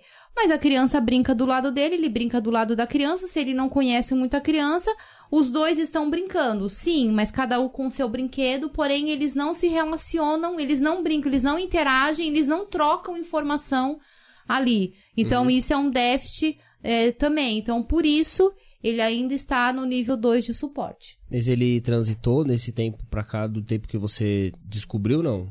É, como eu descobri o autismo no Pedro muito cedo, ele foi diagnosticado com um ano e oito meses. Uhum. Então, foi um diagnóstico bem precoce. É, a princípio, ele foi, de- ele foi enquadrado no nível 1 de suporte, porque ele era muito pequenininho ainda e ao longo do tempo ele ia desenvolver. Entendi. Então, basicamente, toda criança que tem um diagnóstico precoce, provavelmente ela vai ser enquadrada no nível 1. A não ser que ela tenha outras comorbidades associadas já de pequeno, mas isso é difícil. Uhum. Então, ele passou por avaliações, agora depois de um tempo, passou por uma, passou por duas, e agora no final, no meio do ano passado, em maio, ele passou pelo neurologista da PAI novamente, e aí chegaram-se à conclusão de que ele estava no nível 2, por dois fatores. Por fa- pela comunicação, que ainda está abaixo do que deveria, e pela interação social com outras pessoas que não são do convívio dele. Entendi. Show. E mas do além, Olá. tem mais alguma pergunta aí que a gente não deu? Então, o Luan, Luan Nunes está perguntando: Hum. o autismo nível 1 pode se agravar caso não tratado? Sim, não é regra, tá, Luan? Não é regra, mas pode acontecer sim. Em alguns casos que eles chamam de. é, Existe um- uma nomenclatura que eles dão, mas basicamente é quando a criança começa a perder habilidades de que ela já tem. Então, assim, É, a criança, um exemplo, a criança fala, a criança corre, a criança se desenvolve. Do nada ela começa a parar de falar, ela perde a habilidade da fala ou ela perde a habilidade social. Ela fazia Entendi. uma coisa e agora ela não faz mais. Entendi. É pra todos? Não. Mas Existe. é comum não também? Não é muito comum, Não é muito comum. tá? Não, mas pode acontecer pode, sim. entendi. Mas isso está relacionado não só com o grau, o nível de autismo da criança, mas também com outros fatores. Mas pode sim, Uhum. tá? Pode. Entendeu? Show. Assim como ao contrário também, como eu Pode expliquei. É, você tinha falado. aham, é. né? Eu conheço, claro, que isso não é regra. Não vai acontecer com todos. Uhum. Mas existe sim, eu já vi casos até famosos de crianças que foram diagnosticadas com autismo nível 3, que é o famoso severo, e que ao longo do tempo e com as terapias, ele chegou ao nível 1. Isso é para todo mundo? Não. Isso é regra? Não, é exceção, Uhum. mas pode acontecer. Assim como eu conheço muitos casos de crianças com diagnosticadas é, moderado, nível 2 de suporte, e com o tempo e com as terapias, se chegou ao famoso nível 1. Acontece? Acontece. Mas também a família tem que estar preparada para que isso não aconteça. Uhum. E tudo bem também. Né? Vamos amar os nossos filhos como eles são. Sim. Porque apesar de, de- independente do nível de suporte que seu filho tenha, é, grave, moderado ou leve, né? É, ele é seu filho, ele é uma pessoa e ele tem habilidades, tá? Ele, ele, ele não é, não, não, ele não é só um, um autismo, ele não é só um diagnóstico, ele não é só uma nomenclatura, ele é uma pessoa que tem várias características, várias habilidades e ele é autista. E como- ele é autista, Uhum. entende a diferença? Entendi. Né? Ele, é- ele não é autista, ele é uma pessoa, ele é uma criança autista, tá? Shows. que- Não, Perguntar... eu ia- ia- Pergunta. Fala, falei, não, não é nem Pode perguntar, pode, pode, pode. Não, é perguntar assim, tipo, e como que vocês descobrem a habilidade deles? Tipo, existe um método ou é assim. Como que funciona? É, outro mito também. É, todo mundo acha que todo autista ele é superdotado, né? Ou quase todo. Uhum. Ele tem uma superdotação, então ele é expert em matemática, ou ele é, ele é bom, muito bom em alguma coisa. Tem, Uhum. bastante. Mas também tem muito autista que não tem habilidade nenhuma, tá? Então, tem autista que tem a famosa superdotação. Então, ele é superdotado, ele é muito. Ele, é- ele tem um QI muito acima da maioria para alguma coisa Uhum. ou para números, ou para comunicação, ou para montar alguma coisa. Ou ele é muito bom no futebol, ou ele é muito bom em, em, em montar é, miniatura. Ele coisa se- assim. E ele se destaca naquilo muito mais do que as outras pessoas Uhum. né? Dizer, se for uma criança que estiver na escola, ele po- ela pode ter uma habilidade acima da média em algumas matérias, ou em, em desenhar, em alguma coisa. Muito acima. Existe. é, Existe fator para fechar esse tipo de, de- de- diagnóstico também, é clínico, Uhum. tá? Existem alguns métodos é, de alguns. é, não é jogos. É, eles, eles fazem alguma. Eles vão preenchendo algum formulário, algum. algum Você tem que preencher alguns fatores ali, né? Eles te dão algumas. Um questionamento, não É mais ou menos perguntas? isso, sabe? Pra você preencher.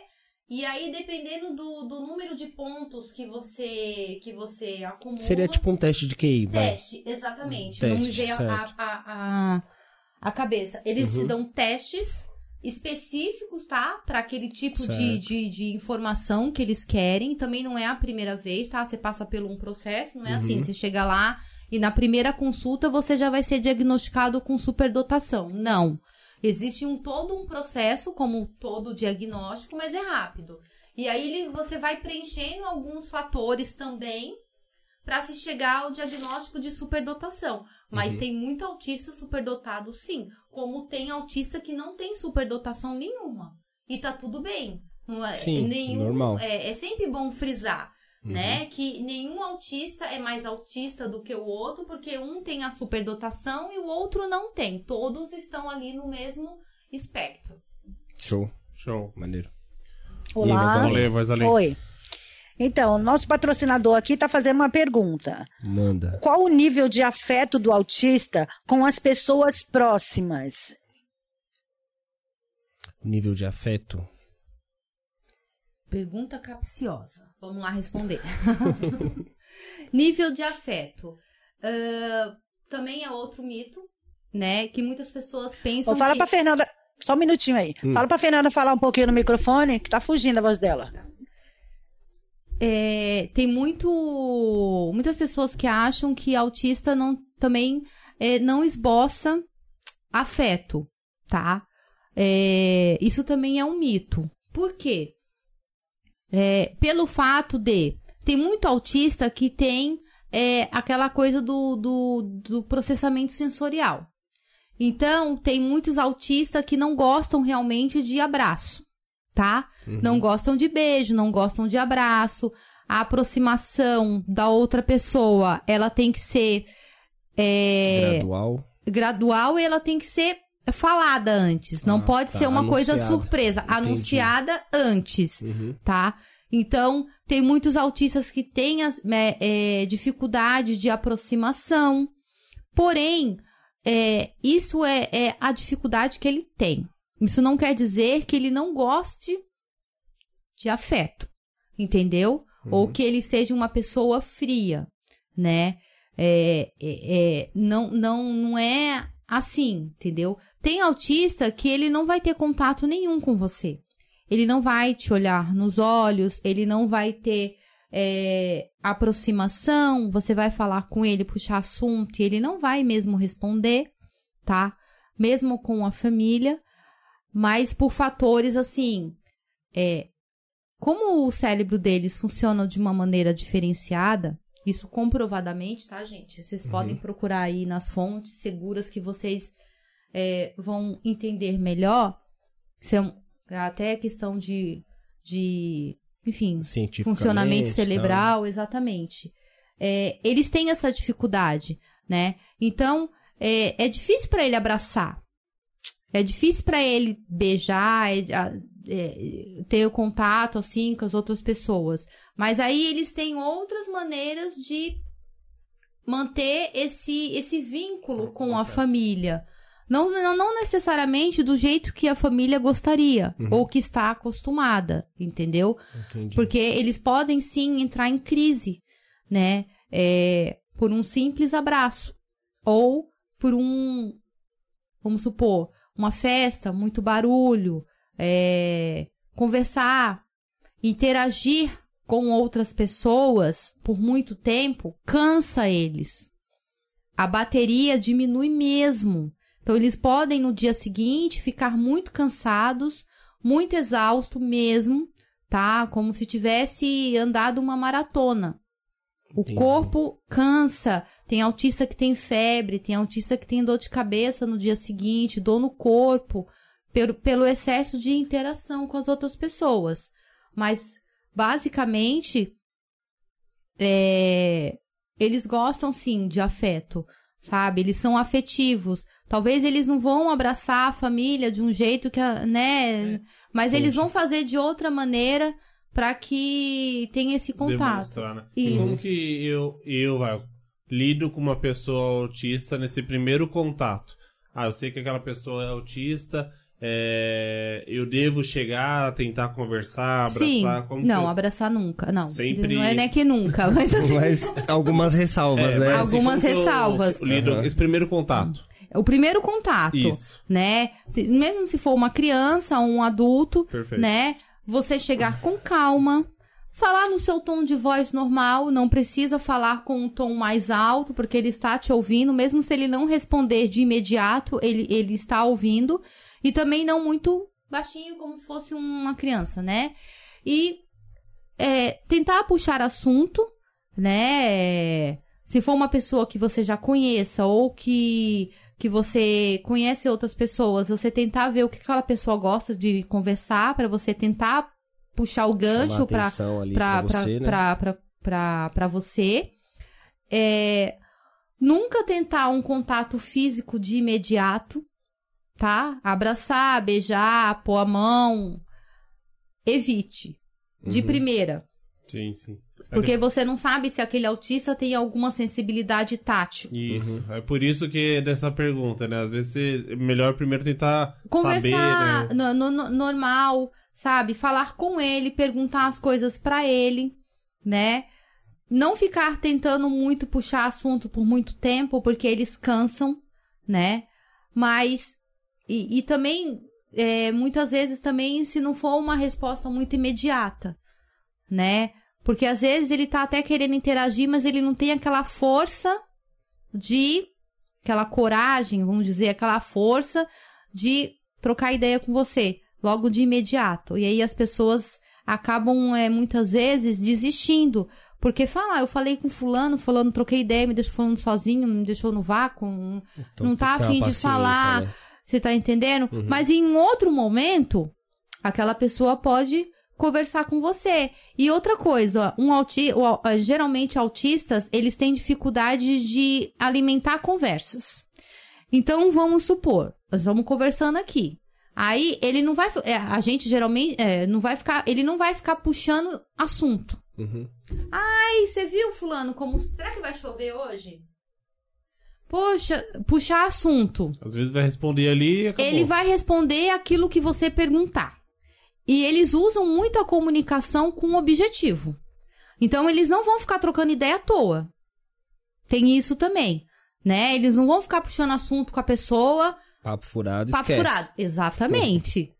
Entendeu? Então, assim, muitas vezes você fala, a pessoa responde aquilo que você falou e ela vai ficar ali. Uhum. Ela não vai continuar o assunto. Entendeu? Entendi. E aí você tem que dar corda de novo. Então, Entendi. basicamente Chamar isso. eles seu, pro seu interesse. Tem que chamar Exato. atenção, né? Bacana. Show. E voz do além? Tem uma pergunta bem interessante aqui. Então, manda Fala aí. Do Ademilton Menezes. Hum. Fernanda, você conhece, já ouviu falar sobre o óleo de cannabis? Tratamento com óleo de cannabis está sendo utilizado por uma amiga. Excelente resultado com o filho.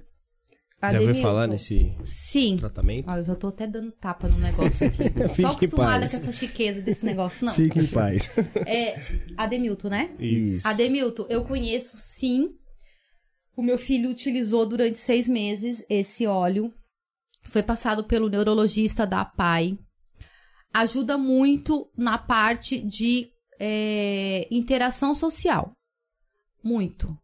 Tá? Isso é fato. Eu conheço outras pessoas também que utilizam o filho adolescente e que está tendo resultados muito bons em relação à, à socialização. Falei a palavra errada, socialização. Entendi. De querer sair de casa, antes não saía, de querer é, puxar assunto com as pessoas, de querer estar junto com as outras pessoas em momentos que geralmente esse adolescente não, não querer queria. tá Eu usei lá. no Pedro durante seis meses, uma quantidade bem pequena, tá? Uhum. É, tudo, claro, gente, prescrito pelo neurologista Sim. tá? Existe todo um, um processo para você adquirir esse óleo, né?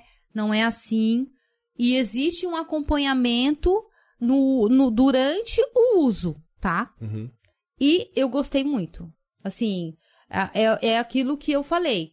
Ele melhorou muito na parte social, na parte de interação, na parte de é, diminuir as crises, é, a- a- diminuir as crises sensoriais, o nervosismo, a parte do, do que eu falei da montanha russa, de agora Uhum. tá bom, agora não tá, né? É, a interação nele na escola.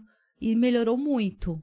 E aí você parou porque o médico suspendeu Sim, porque não é. um- não é mais, não é mais necessário não agora é que não é ele... necessário, não é o.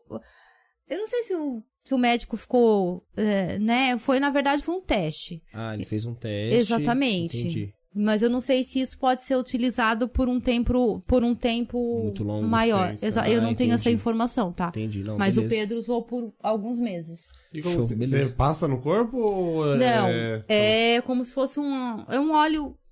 Gente, como se fosse um óleo essencial. Não é um óleo essencial, tá? É um óleo de tomar. Vamos, vamos dizer assim, é extraído da, da, da, Da cannabis. da, da cannabis, né? que Da, da maconha. Uhum. Não tem Ah, nada a da ver com a maconha, tá? Não é Sim, uma que coisa a porque. cannabis é uma outra Exato, coisa. porque quando começou a falar sobre isso, muitas pessoas levantaram, ah, porque é da maconha, não sei o quê.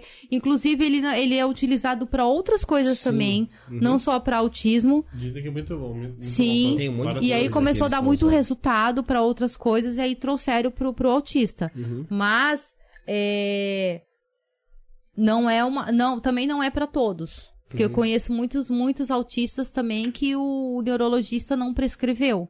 Então ele, eu acho que eles têm uma, eles devem ter alguma, Algum critério. algum critério para uso. Uhum. Show. Mas é um óleo, basicamente, gotas, e aí o médico prescreve, é na primeira semana, tantas gotas, na durante tantos, duas vezes ao dia, um exemplo, ou à noite, ou de manhã, a partir da segunda semana, tantas gotinhas.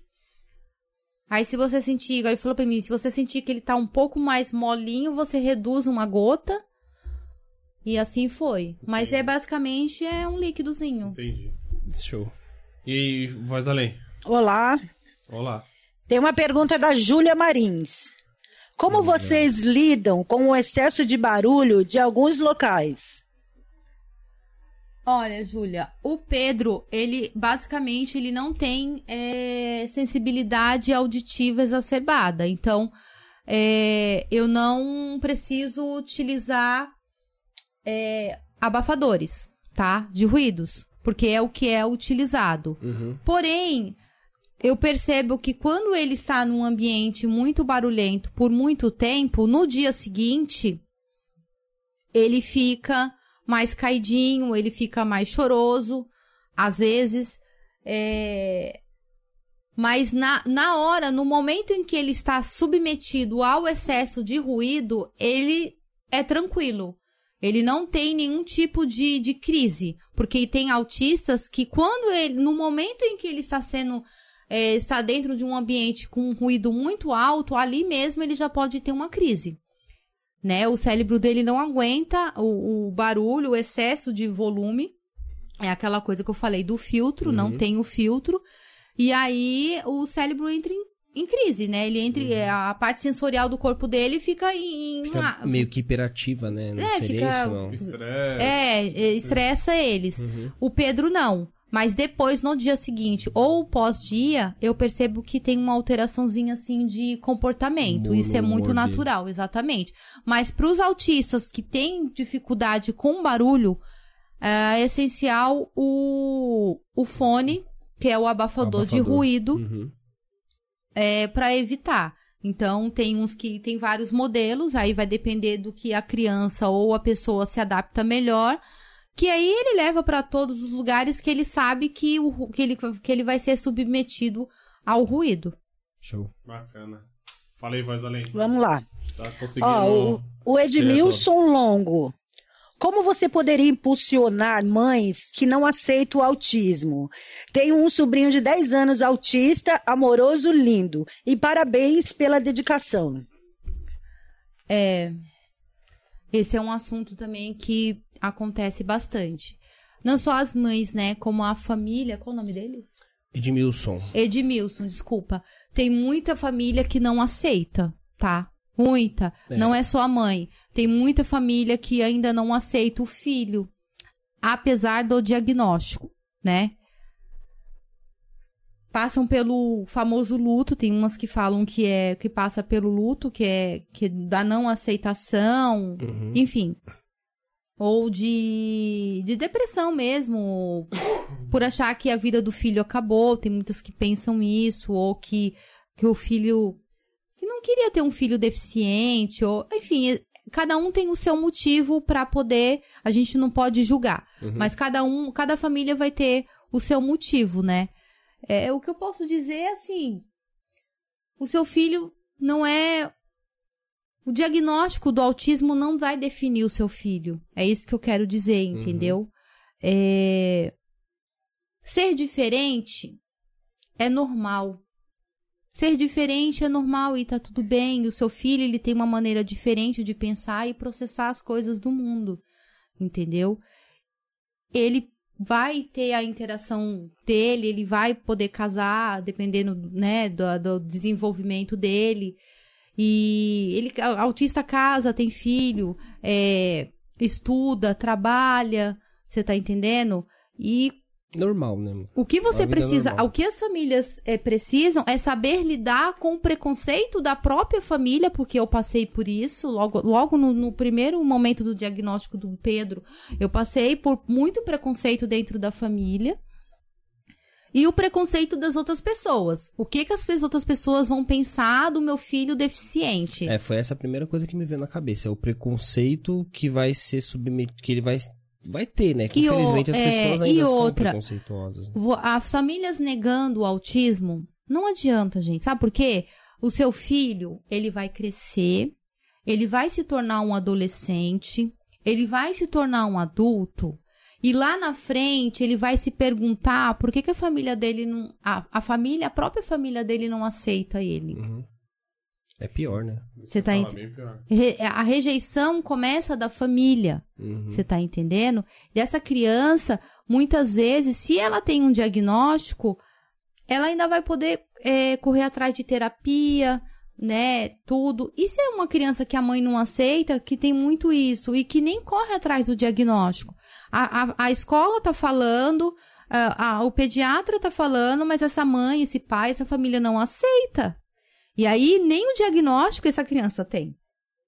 É, mais e aí né? é mais complicado, essa, essa criança vai passar por bullying, Uhum. por preconceito, ela não vai ter acesso às terapias, tá? Lá na frente, ela vai se questionar. Com certeza o seu filho vai se questionar. Se eu tivesse tido apoio da minha família, se eu tivesse tido direito a acesso a terapias, eu teria tido a oportunidade de ter uma qualidade de vida melhor, porque as terapias servem para isso, para o autista ter uma qualidade de vida melhor e evitar tanto sofrimento. Porque eu, se tem uma coisa que eu posso dizer para vocês, para quem tá ouvindo, é o que eu vejo de relatos de autistas adultos que receberam o diagnóstico na fase adulta, do sofrimento que eles tiveram no decorrer dessa estrada, até chegarem ao diagnóstico, por não saberem quem eles eram, assim, basicamente, o- ah, não terem respostas para milhões de perguntas que existiam dentro da cabeça deles ao longo desse tempo todo, por falta de um diagnóstico, de saber a identidade deles e quem eles eram, tá? E, e ter resposta para um monte de coisas que estava aqui dentro deles. Muitos, muitos autistas adultos relatam esse tipo de coisa, que não tiveram, é, é, ou que não tiveram o diagnóstico, ou que a família não quis o diagnóstico, ou não Rejeitou. aceita o diagnóstico. Isso é muito triste, entendeu? Seu filho, ele vai cobrar. Ele vai cobrar de você, ele vai cobrar da família, né? Não cobrar de uma maneira, né? Sim. Mas ele vai, ele vai perguntar, ele vai questionar. E você mesmo, você pai, você mãe, você família, que um dia lá atrás você negou o diagnóstico para o seu filho por algum motivo, ou ficou naquele processo de negação por muito tempo, né? Você, você vai chegar na consciência, consciência e pesar, falar, né? sim, por que que eu não aceitei o meu filho do jeito que ele é? Poderia ter ajudado muito mais, né? Sim, poderia ter ajudado. E mais do que isso, é, a relação maravilhosa que vocês poderiam ter tido, Uhum. né? De você conhecer o seu filho, você aprender com o seu filho, o seu filho aprender com você, né? E os dois, e as- e o- os dois lados se unirem. Sim, Então- show. É, você, você falou, tipo, você aprendeu muita coisa, né, com o Pedrinho, né? Depois Sim. que você descobriu, você Cresceu, foi pra cima, pra aprendeu, caramba, né? estudou. Sim. E hoje tá aqui conversando e dando uma aula pra gente. mas- Mas eu, que- mas eu quero te perguntar, tipo, uma coisa sobre o bullying que você falou aí. Sim. É, qual- como que tá, assim, a, a questão das professoras, né? Porque o bullying geralmente acontece na escola. é, para evitar, tem, existe já algum, é, como é que eu posso dizer, um, Sim. algo sendo feito para tipo se evitar, porque o Pedrinho ele já sofreu algum tipo de bullying, você já ficou sabendo de alguma coisa de aluno, não? Não, na escola não. Na escola ainda tá tranquilo. Então, a instrução que as professoras têm dado, porque assim, eu falo por quê? Porque ensino no Brasil hoje é uma coisa complicadíssima, né? Sim. Tá uma coisa assim terrível. E aí você colocar o teu filho autista no meio de outras crianças, eu imagino que Sim. tem que ser dado uma atenção a mais ali, né? Sim, o Pedro ele tem uma professora, uma professora auxiliar Tem uma professora pra, para ele. ele. Todos os autistas que têm laudo, Uhum. eles têm direito, que estão frequentando uma escola, eles têm direito à famosa professora auxiliar. Certo. Que nada mais é que é uma mediadora entre a professora titular da sala e a criança. Uhum. Então, é, ela vai explicar de uma maneira que a criança entenda, na velocidade que a criança entenda, para que a aquela criança consiga acompanhar o restante da turma. Ela vai dar uma atenção especial para aquela criança. É Vai, vai ajudar a ler, vai, vai explicar o que, que tem para fazer, é, vai, vai ajudar a, a, na coordenação motora. motora, aham, As, muitas vezes a criança tem dificuldade de entender o contexto daquilo que se pede. Isso acontece muito. Então, ela vai traduzir em palavras Uhum. o que, o que precisa fazer, né? No caso de uma criança que esteja numa educação infantil, pra cima. No caso do Pedro, ele vai pro pré-1 esse ano agora. Então, ele estava na creche, que é o CI que falam. Também tem a professora auxiliar, que aí vai ficar com a criança e fazer todo um processo pedagógico com aquela criança, para que aquela criança também interaja e participe das atividades da creche. Mas Entendi. temos também uma dificuldade aí, porque é, muitas, apesar de ser lei e apesar de ser direito do autista, está lá na, na lei, muitas escolas se negam a oferecer a professora auxiliar para aquela criança, tá? Tem muito isso, Mesmo com laudo. mesmo com laudo. E aí, e aí, tipo, a lei não está sendo cumprida. A né? lei não, não está sendo cumprida, Isso é um exatamente. problema e aí, gravíssimo. exato. E aí você tem que denunciar. E aí, muito, os pais precisam ficar em cima, muitas Uhum. vezes, É porque tem o direito. Às vezes, É, será que então. o pai nem sabe que tem o direito, talvez? Exato. É, Muitas exato. vezes os pais não sabem que aquela criança tem o direito de ter uma professora auxiliar dentro da sala de aula, Uhum. dependendo do grau, dependendo da, da dificuldade da criança, tá? É, até fora do ambiente da sala de aula, acompanha nas atividades fora da, da, da sala de aula, no recreio, enfim, vai Entendi. depender daquilo que da- do, do, do suporte que a criança precisa, ir ao banheiro ou não, ou auxiliar a comer, muitas comem sozinha, claro, ou ficar ali no recreio com a criança, ou às vezes só dentro da sala de aula mesmo. Aí vai depender de cada criança, mas muitas vezes isso não é cumprido. Ou também tem o fato também que os autistas, é, quando eles têm dificuldade é, de aprendizado, que é o transtorno do- da aprendizagem, que também tem muitos autistas, eles têm direito ao a, material adaptado da escola. Tá? Todo o material adaptado para eles. Porque eles têm uma dificuldade em, em traduzir metáforas, em traduzir coisas que não são objetivas, é, as coisas são muito subjetivas, que duplo sentido Entendi. eles têm essa dificuldade. Então, existe um material adaptado para ele, para que ele possa acompanhar o conteúdo da escola, um suporte maior como as outras crianças. Uhum. Muitas vezes esse material é negado pela escola, porque é caro. Também é Imagino. direito. Também é direito do autista, Então, entendeu? já fica a dica aí pro pessoal, denuncia. Se vê que Sim. tá faltando, você pode correr atrás, né? É. É isso aí. Voz além. Show. Oi? Manda aí. Pergunta. Então, tem uma Patrícia Nogueira. Fernanda, você é uma mãe maravilhosa. Beijos para o Pedro, Ah, saudade. Obrigada, Patrícia. E agora tem uma perguntinha aqui da Tandera. Você já chegou a questionar Deus por seu filho ter autis- autismo? Desculpa a pergunta, é que conheci uma pessoa que sempre fazia essa pergunta. O porquê com ela? É, mas é interessante. Talvez É. aquilo que você falou, né? Tipo, a Sim, negação. Tandera. É, eu nunca cheguei a questionar Deus sobre isso, tá? A Uhum. minha, o meu questionamento ficou somente na fala do Pedro. se, ele você, ia falar, tipo- se ele ia falar ou não. Uhum. Até que chegou um momento, um dado momento, que eu percebi, eu, eu mesmo falei, que meu filho era muito mais do que a fala, Uhum. né? E a gente, apesar dele não falar nenhuma palavra, a gente se, interligava, a gente se relacionava e a gente se conectava de alguma forma. Uhum. E aí eu cheguei à conclusão de que eu falei, cheguei a falar isso em rede social, que meu filho era muito maior do que a fala, ele não falava ainda. E a partir daquele momento eu desapeguei. E aí eu falei pra Deus, tudo bem, se ele não falar, eu vou aceitar ele sem fala.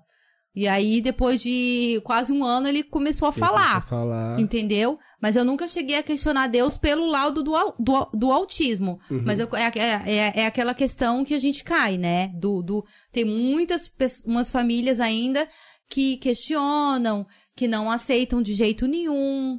E aí a- cai aonde?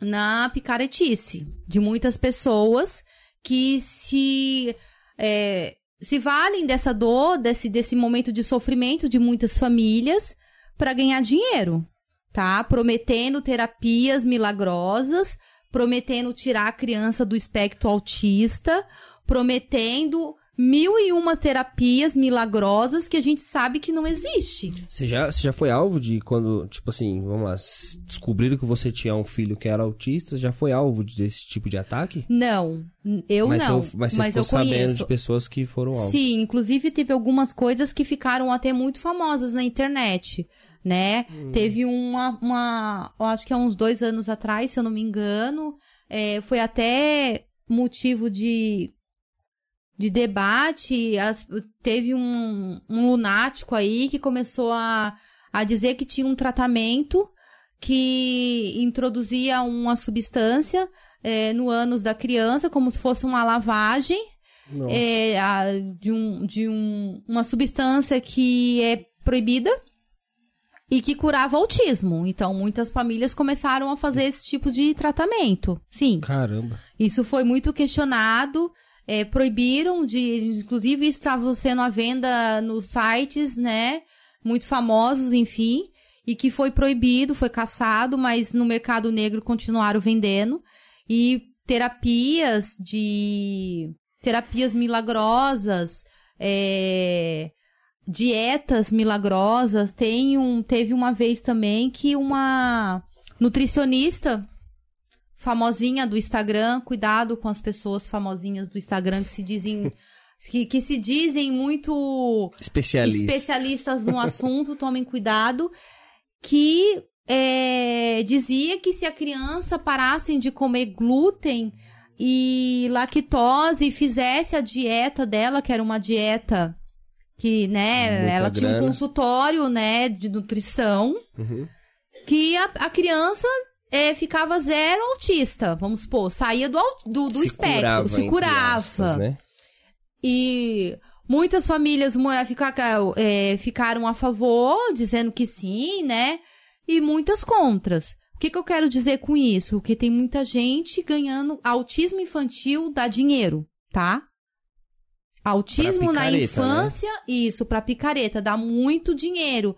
Porque eles se aproveitam da fraqueza das famílias, da É a fraqueza emocional da emocional pessoa, né? daquele momento, da- prometendo mundos e fundos. Uhum. E geralmente, geralmente, não é sempre, a família também, vou fazer um meia-culpa aqui, que é aquilo que eu falei, que não estuda, não vai atrás de conhecimento básico, não estou falando de conhecimento científico, tá? Estou falando de conhecimento básico que não não conhece nem as características básicas do filho autista e aí acaba sendo vítima, acaba sendo alvo desses picaretas que estão aí na, na rede à procura de famílias assim Uhum. e acaba se, se valendo desse tipo de situação para se para ganhar Ganhar dinheiro, para entendeu? Uhum. Quer dizer, tem muita mãe, mãe, vou colocar, né, mãe, família, tem muita família com crianças autistas e, e adolescentes que se você for bater, trocar uma ideia e você for falar de ecolalia, a pessoa fica com um ponto de interrogação desse tamanho na cara. Que não sabe o que é. Quer e dizer, é uma informação básica. E não é, um- é uma informação básica. Uhum. É básica não é uma, uma informação que você tem que fazer um curso. Uhum. Coisa básica, corriqueira do dia a dia, Que que a gente troca ali. ideia. Não sabe nada. Você tá entendendo? Aí, ah, eu não tenho tempo. Ah, cinco é- minutinhos. Cinco minutinhos por dia, ou por semana, ou 15 por semana. Se você pegar pra você poder, Estudar alguma Estudar um coisa, ler pouquinho. alguma coisa. sabe, fora do Facebook. Uhum. Eu não sou contra a rede social, tá, gente? A rede social ajuda bastante. Só que a rede social também tem muito assunto irrelevante, muita coisa que não está dentro do. É, tem muita gente Tem muita falando coisas que desinformação, né? desinformação. Uhum. Então, assim, quando vocês forem procurar alguma coisa a respeito, procurem fontes seguras. Procurem locais, em sites que você sabe que tem, que são idôneos. Tem muita coisa boa por aí, tem muito site que fala de autismo para quem sabe muito e para quem não sabe nada de uma maneira muito fácil. Você falou um aí, fala de novo aí, que acho que se alguém chegou depois. Eu posso, o- ah, foi o que eu fui atrás, que eu procurei saber da Neurosaber. Neurosaber.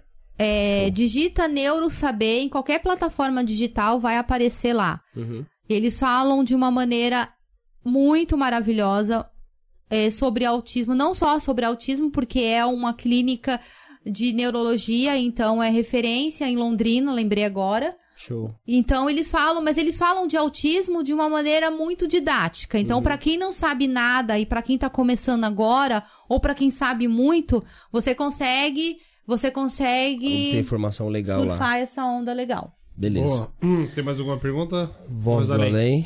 Então, pergunta não, gente, mas a Teura tá dando os parabéns para Fernanda, super mãe, correndo sempre atrás do melhor para seu filho. Show. Boa, e o é. pessoal elogiou bastante a live hoje, viu? Gostaram muito do assunto. Mas o assunto sensacional. Eu também adorei demais. Ah, eu mano. também gostei adorei, muito. mano. muito Parabéns, bom. assim, pelo Foi conteúdo. muito. Também gostei Sim. bastante. Fantástico. Foi. O pessoal perguntou bastante também. Conseguimos esclarecer as dúvidas Sim. de todo mundo hoje. É, caso você esteja assistindo depois, quiser perguntar, pode mandar mensagem aí nos comentários. Aí, se a Fernanda não vê, a gente passa pra ela. É, tem, eu deixei o seu Instagram particular lá no, na descrição. Se alguém tiver alguma dúvida, você A cara pode do ser. Não, é, não, eu tô falando porque eu não sei. Eu, eu deixei. Se você quiser que eu tire, eu tiro. Sim, Mas pode não. deixar. É que, na verdade, o meu Instagram é um Instagram pessoal. Meu Instagram Então eu vou é tirar. privado. Sim, Então eu vou porém. tirar. Não, porém. Porque assim, gente, eu não sou. Eu, eu, eu não sou Uh. da internet, tá? Não, é, você fala assim, tipo Então, assim, se não. tiver alguma mãe com uma Sim. dúvida, não tem Porém, problema. eu posso deixar na descrição aqui do, do, do podcast Uhum. depois. Vou pedir pro Léo e pro Alan Sim, deixar referências Certo. Boa. muito maravilhosas Boa. de pessoas, de ativistas, autistas que mandam muito bem, que produzem um conteúdo de altíssimo nível Uhum. mesmo, tá?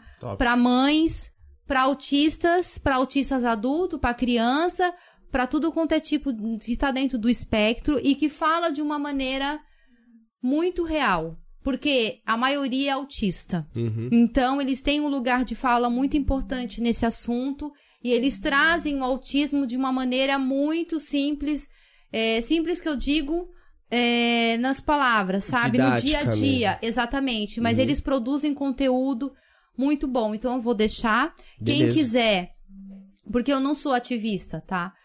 Não, o meu Instagram não tem quase nada, gente. Eu não sou da, eu não sou da galera da, eu não sou da vibe do Instagram, mas eu conheço muita gente que eu sigo Uhum. e que eu posso dizer assim, de olho fechado, que é, é, é top. Beleza. Legal. Depois Você você me dá lá que eu atualizo lá. Queria deixar alguma mensagem, alguma consideração final aí? As considerações finais. É. Eu queria agradecer vocês pelo convite. Os Imagina. meninos do podcast, no, gente, eu não sei falar. No, no, no. No podcast. Isso. Boa. É muito bacana. O podcast dos meninos é muito, muito, muito legal mesmo. Acompanhe. Eu gostei muito de estar aqui. Quer falar alguma coisa? Não? Olha não. eu. Quer Não, falar pode falar, não. é A palavra é sua. É, e eu gostei muito de estar aqui falando sobre um assunto. Quebrando algumas Alguns tabus, né? alguns tabus, trazendo Uhum. algumas verdades, trocando uma ideia com o pessoal. E o que as minhas considerações finais é assim: o que eu falei aqui não é a verdade absoluta, tá? Eu não sou especialista em autismo, eu, eu disse aquilo que eu estudo e aquilo que eu vivencio com o meu filho, Uhum. tá? É, o que eu falei aqui, o que a gente trocou ideia, não é nenhum por cento do que significa o autismo, Eu imagino. é. tá? Eu já percebi então, assim, isso. tem muita coisa, é, é, um, é, é um estudo constante, Uhum. né? É, se eu falei alguma coisa aqui que o filho de vocês não, que você não enxergou no seu filho, é, isso não quer dizer que o seu filho não seja autista ou que tal não seja autista, tá? É, é natural que uns tenham algumas características que os outros também não vão ter, não vão ter. Uhum. E tá tudo bem. Ninguém é mais autista do que o outro, porque não tem certas, certas situações, certas coisas que eu falei aqui. E para você que tá procurando se encaixar no mundo, é, adulto, e que quer correr atrás do seu diagnóstico, eu falo, vai atrás. Nunca é tarde pra gente saber quem a gente é, pra gente se encontrar, pra gente entender como que, como que a gente funciona, como que o nosso cérebro funciona, né? Pra gente deixar de ser o esquisito da família, tá? Então, assim, se na primeira consulta não deu certo, vá na segunda, não desista. Vai conhecer quem você é, entendeu? É o que eu. É a minha mensagem final. E para as famílias que estão aí ouvindo ou que po possam ouvir, aceitem o seu filho do jeito que ele é, tá? Tá tudo bem ser diferente Uhum. tá? É, é no- natural, todos nós temos as nossas habilidades, os nossos defeitos, tá? As famílias procurem ajuda, procurem diagnóstico. Diagnóstico precoce é um presente para o seu filho e para a família também, tá? E é isso. Show, Top. show de bola, obrigado. Não, mas show, obrigado. Prazerzaço, muito obrigado aí por, pelo conteúdo, foi top. É, eu quero agradecer todo mundo que ficou até o final. Se você não se inscreveu ainda, se inscreva no canal, porque é um canal incrível. É. Esse podcast aqui tá ficando cada vez melhor, não, é por nada não. Não, tá é ficando cada vez chique. melhor. Só a gente Muito top vindo bom. aqui, cara. Tem uns conteúdos top mesmo. E compartilha essa live aí pra difundir a informação pra todo mundo, beleza? Valeu, Obrigado, galera. galera. Valeu, Beijo, até a próxima. Valeu, voz do Valeu. além. Sempre tive vontade de falar isso. Valeu, voz do além. Valeu, gente! Valeu. Encerrou aí, voz do além.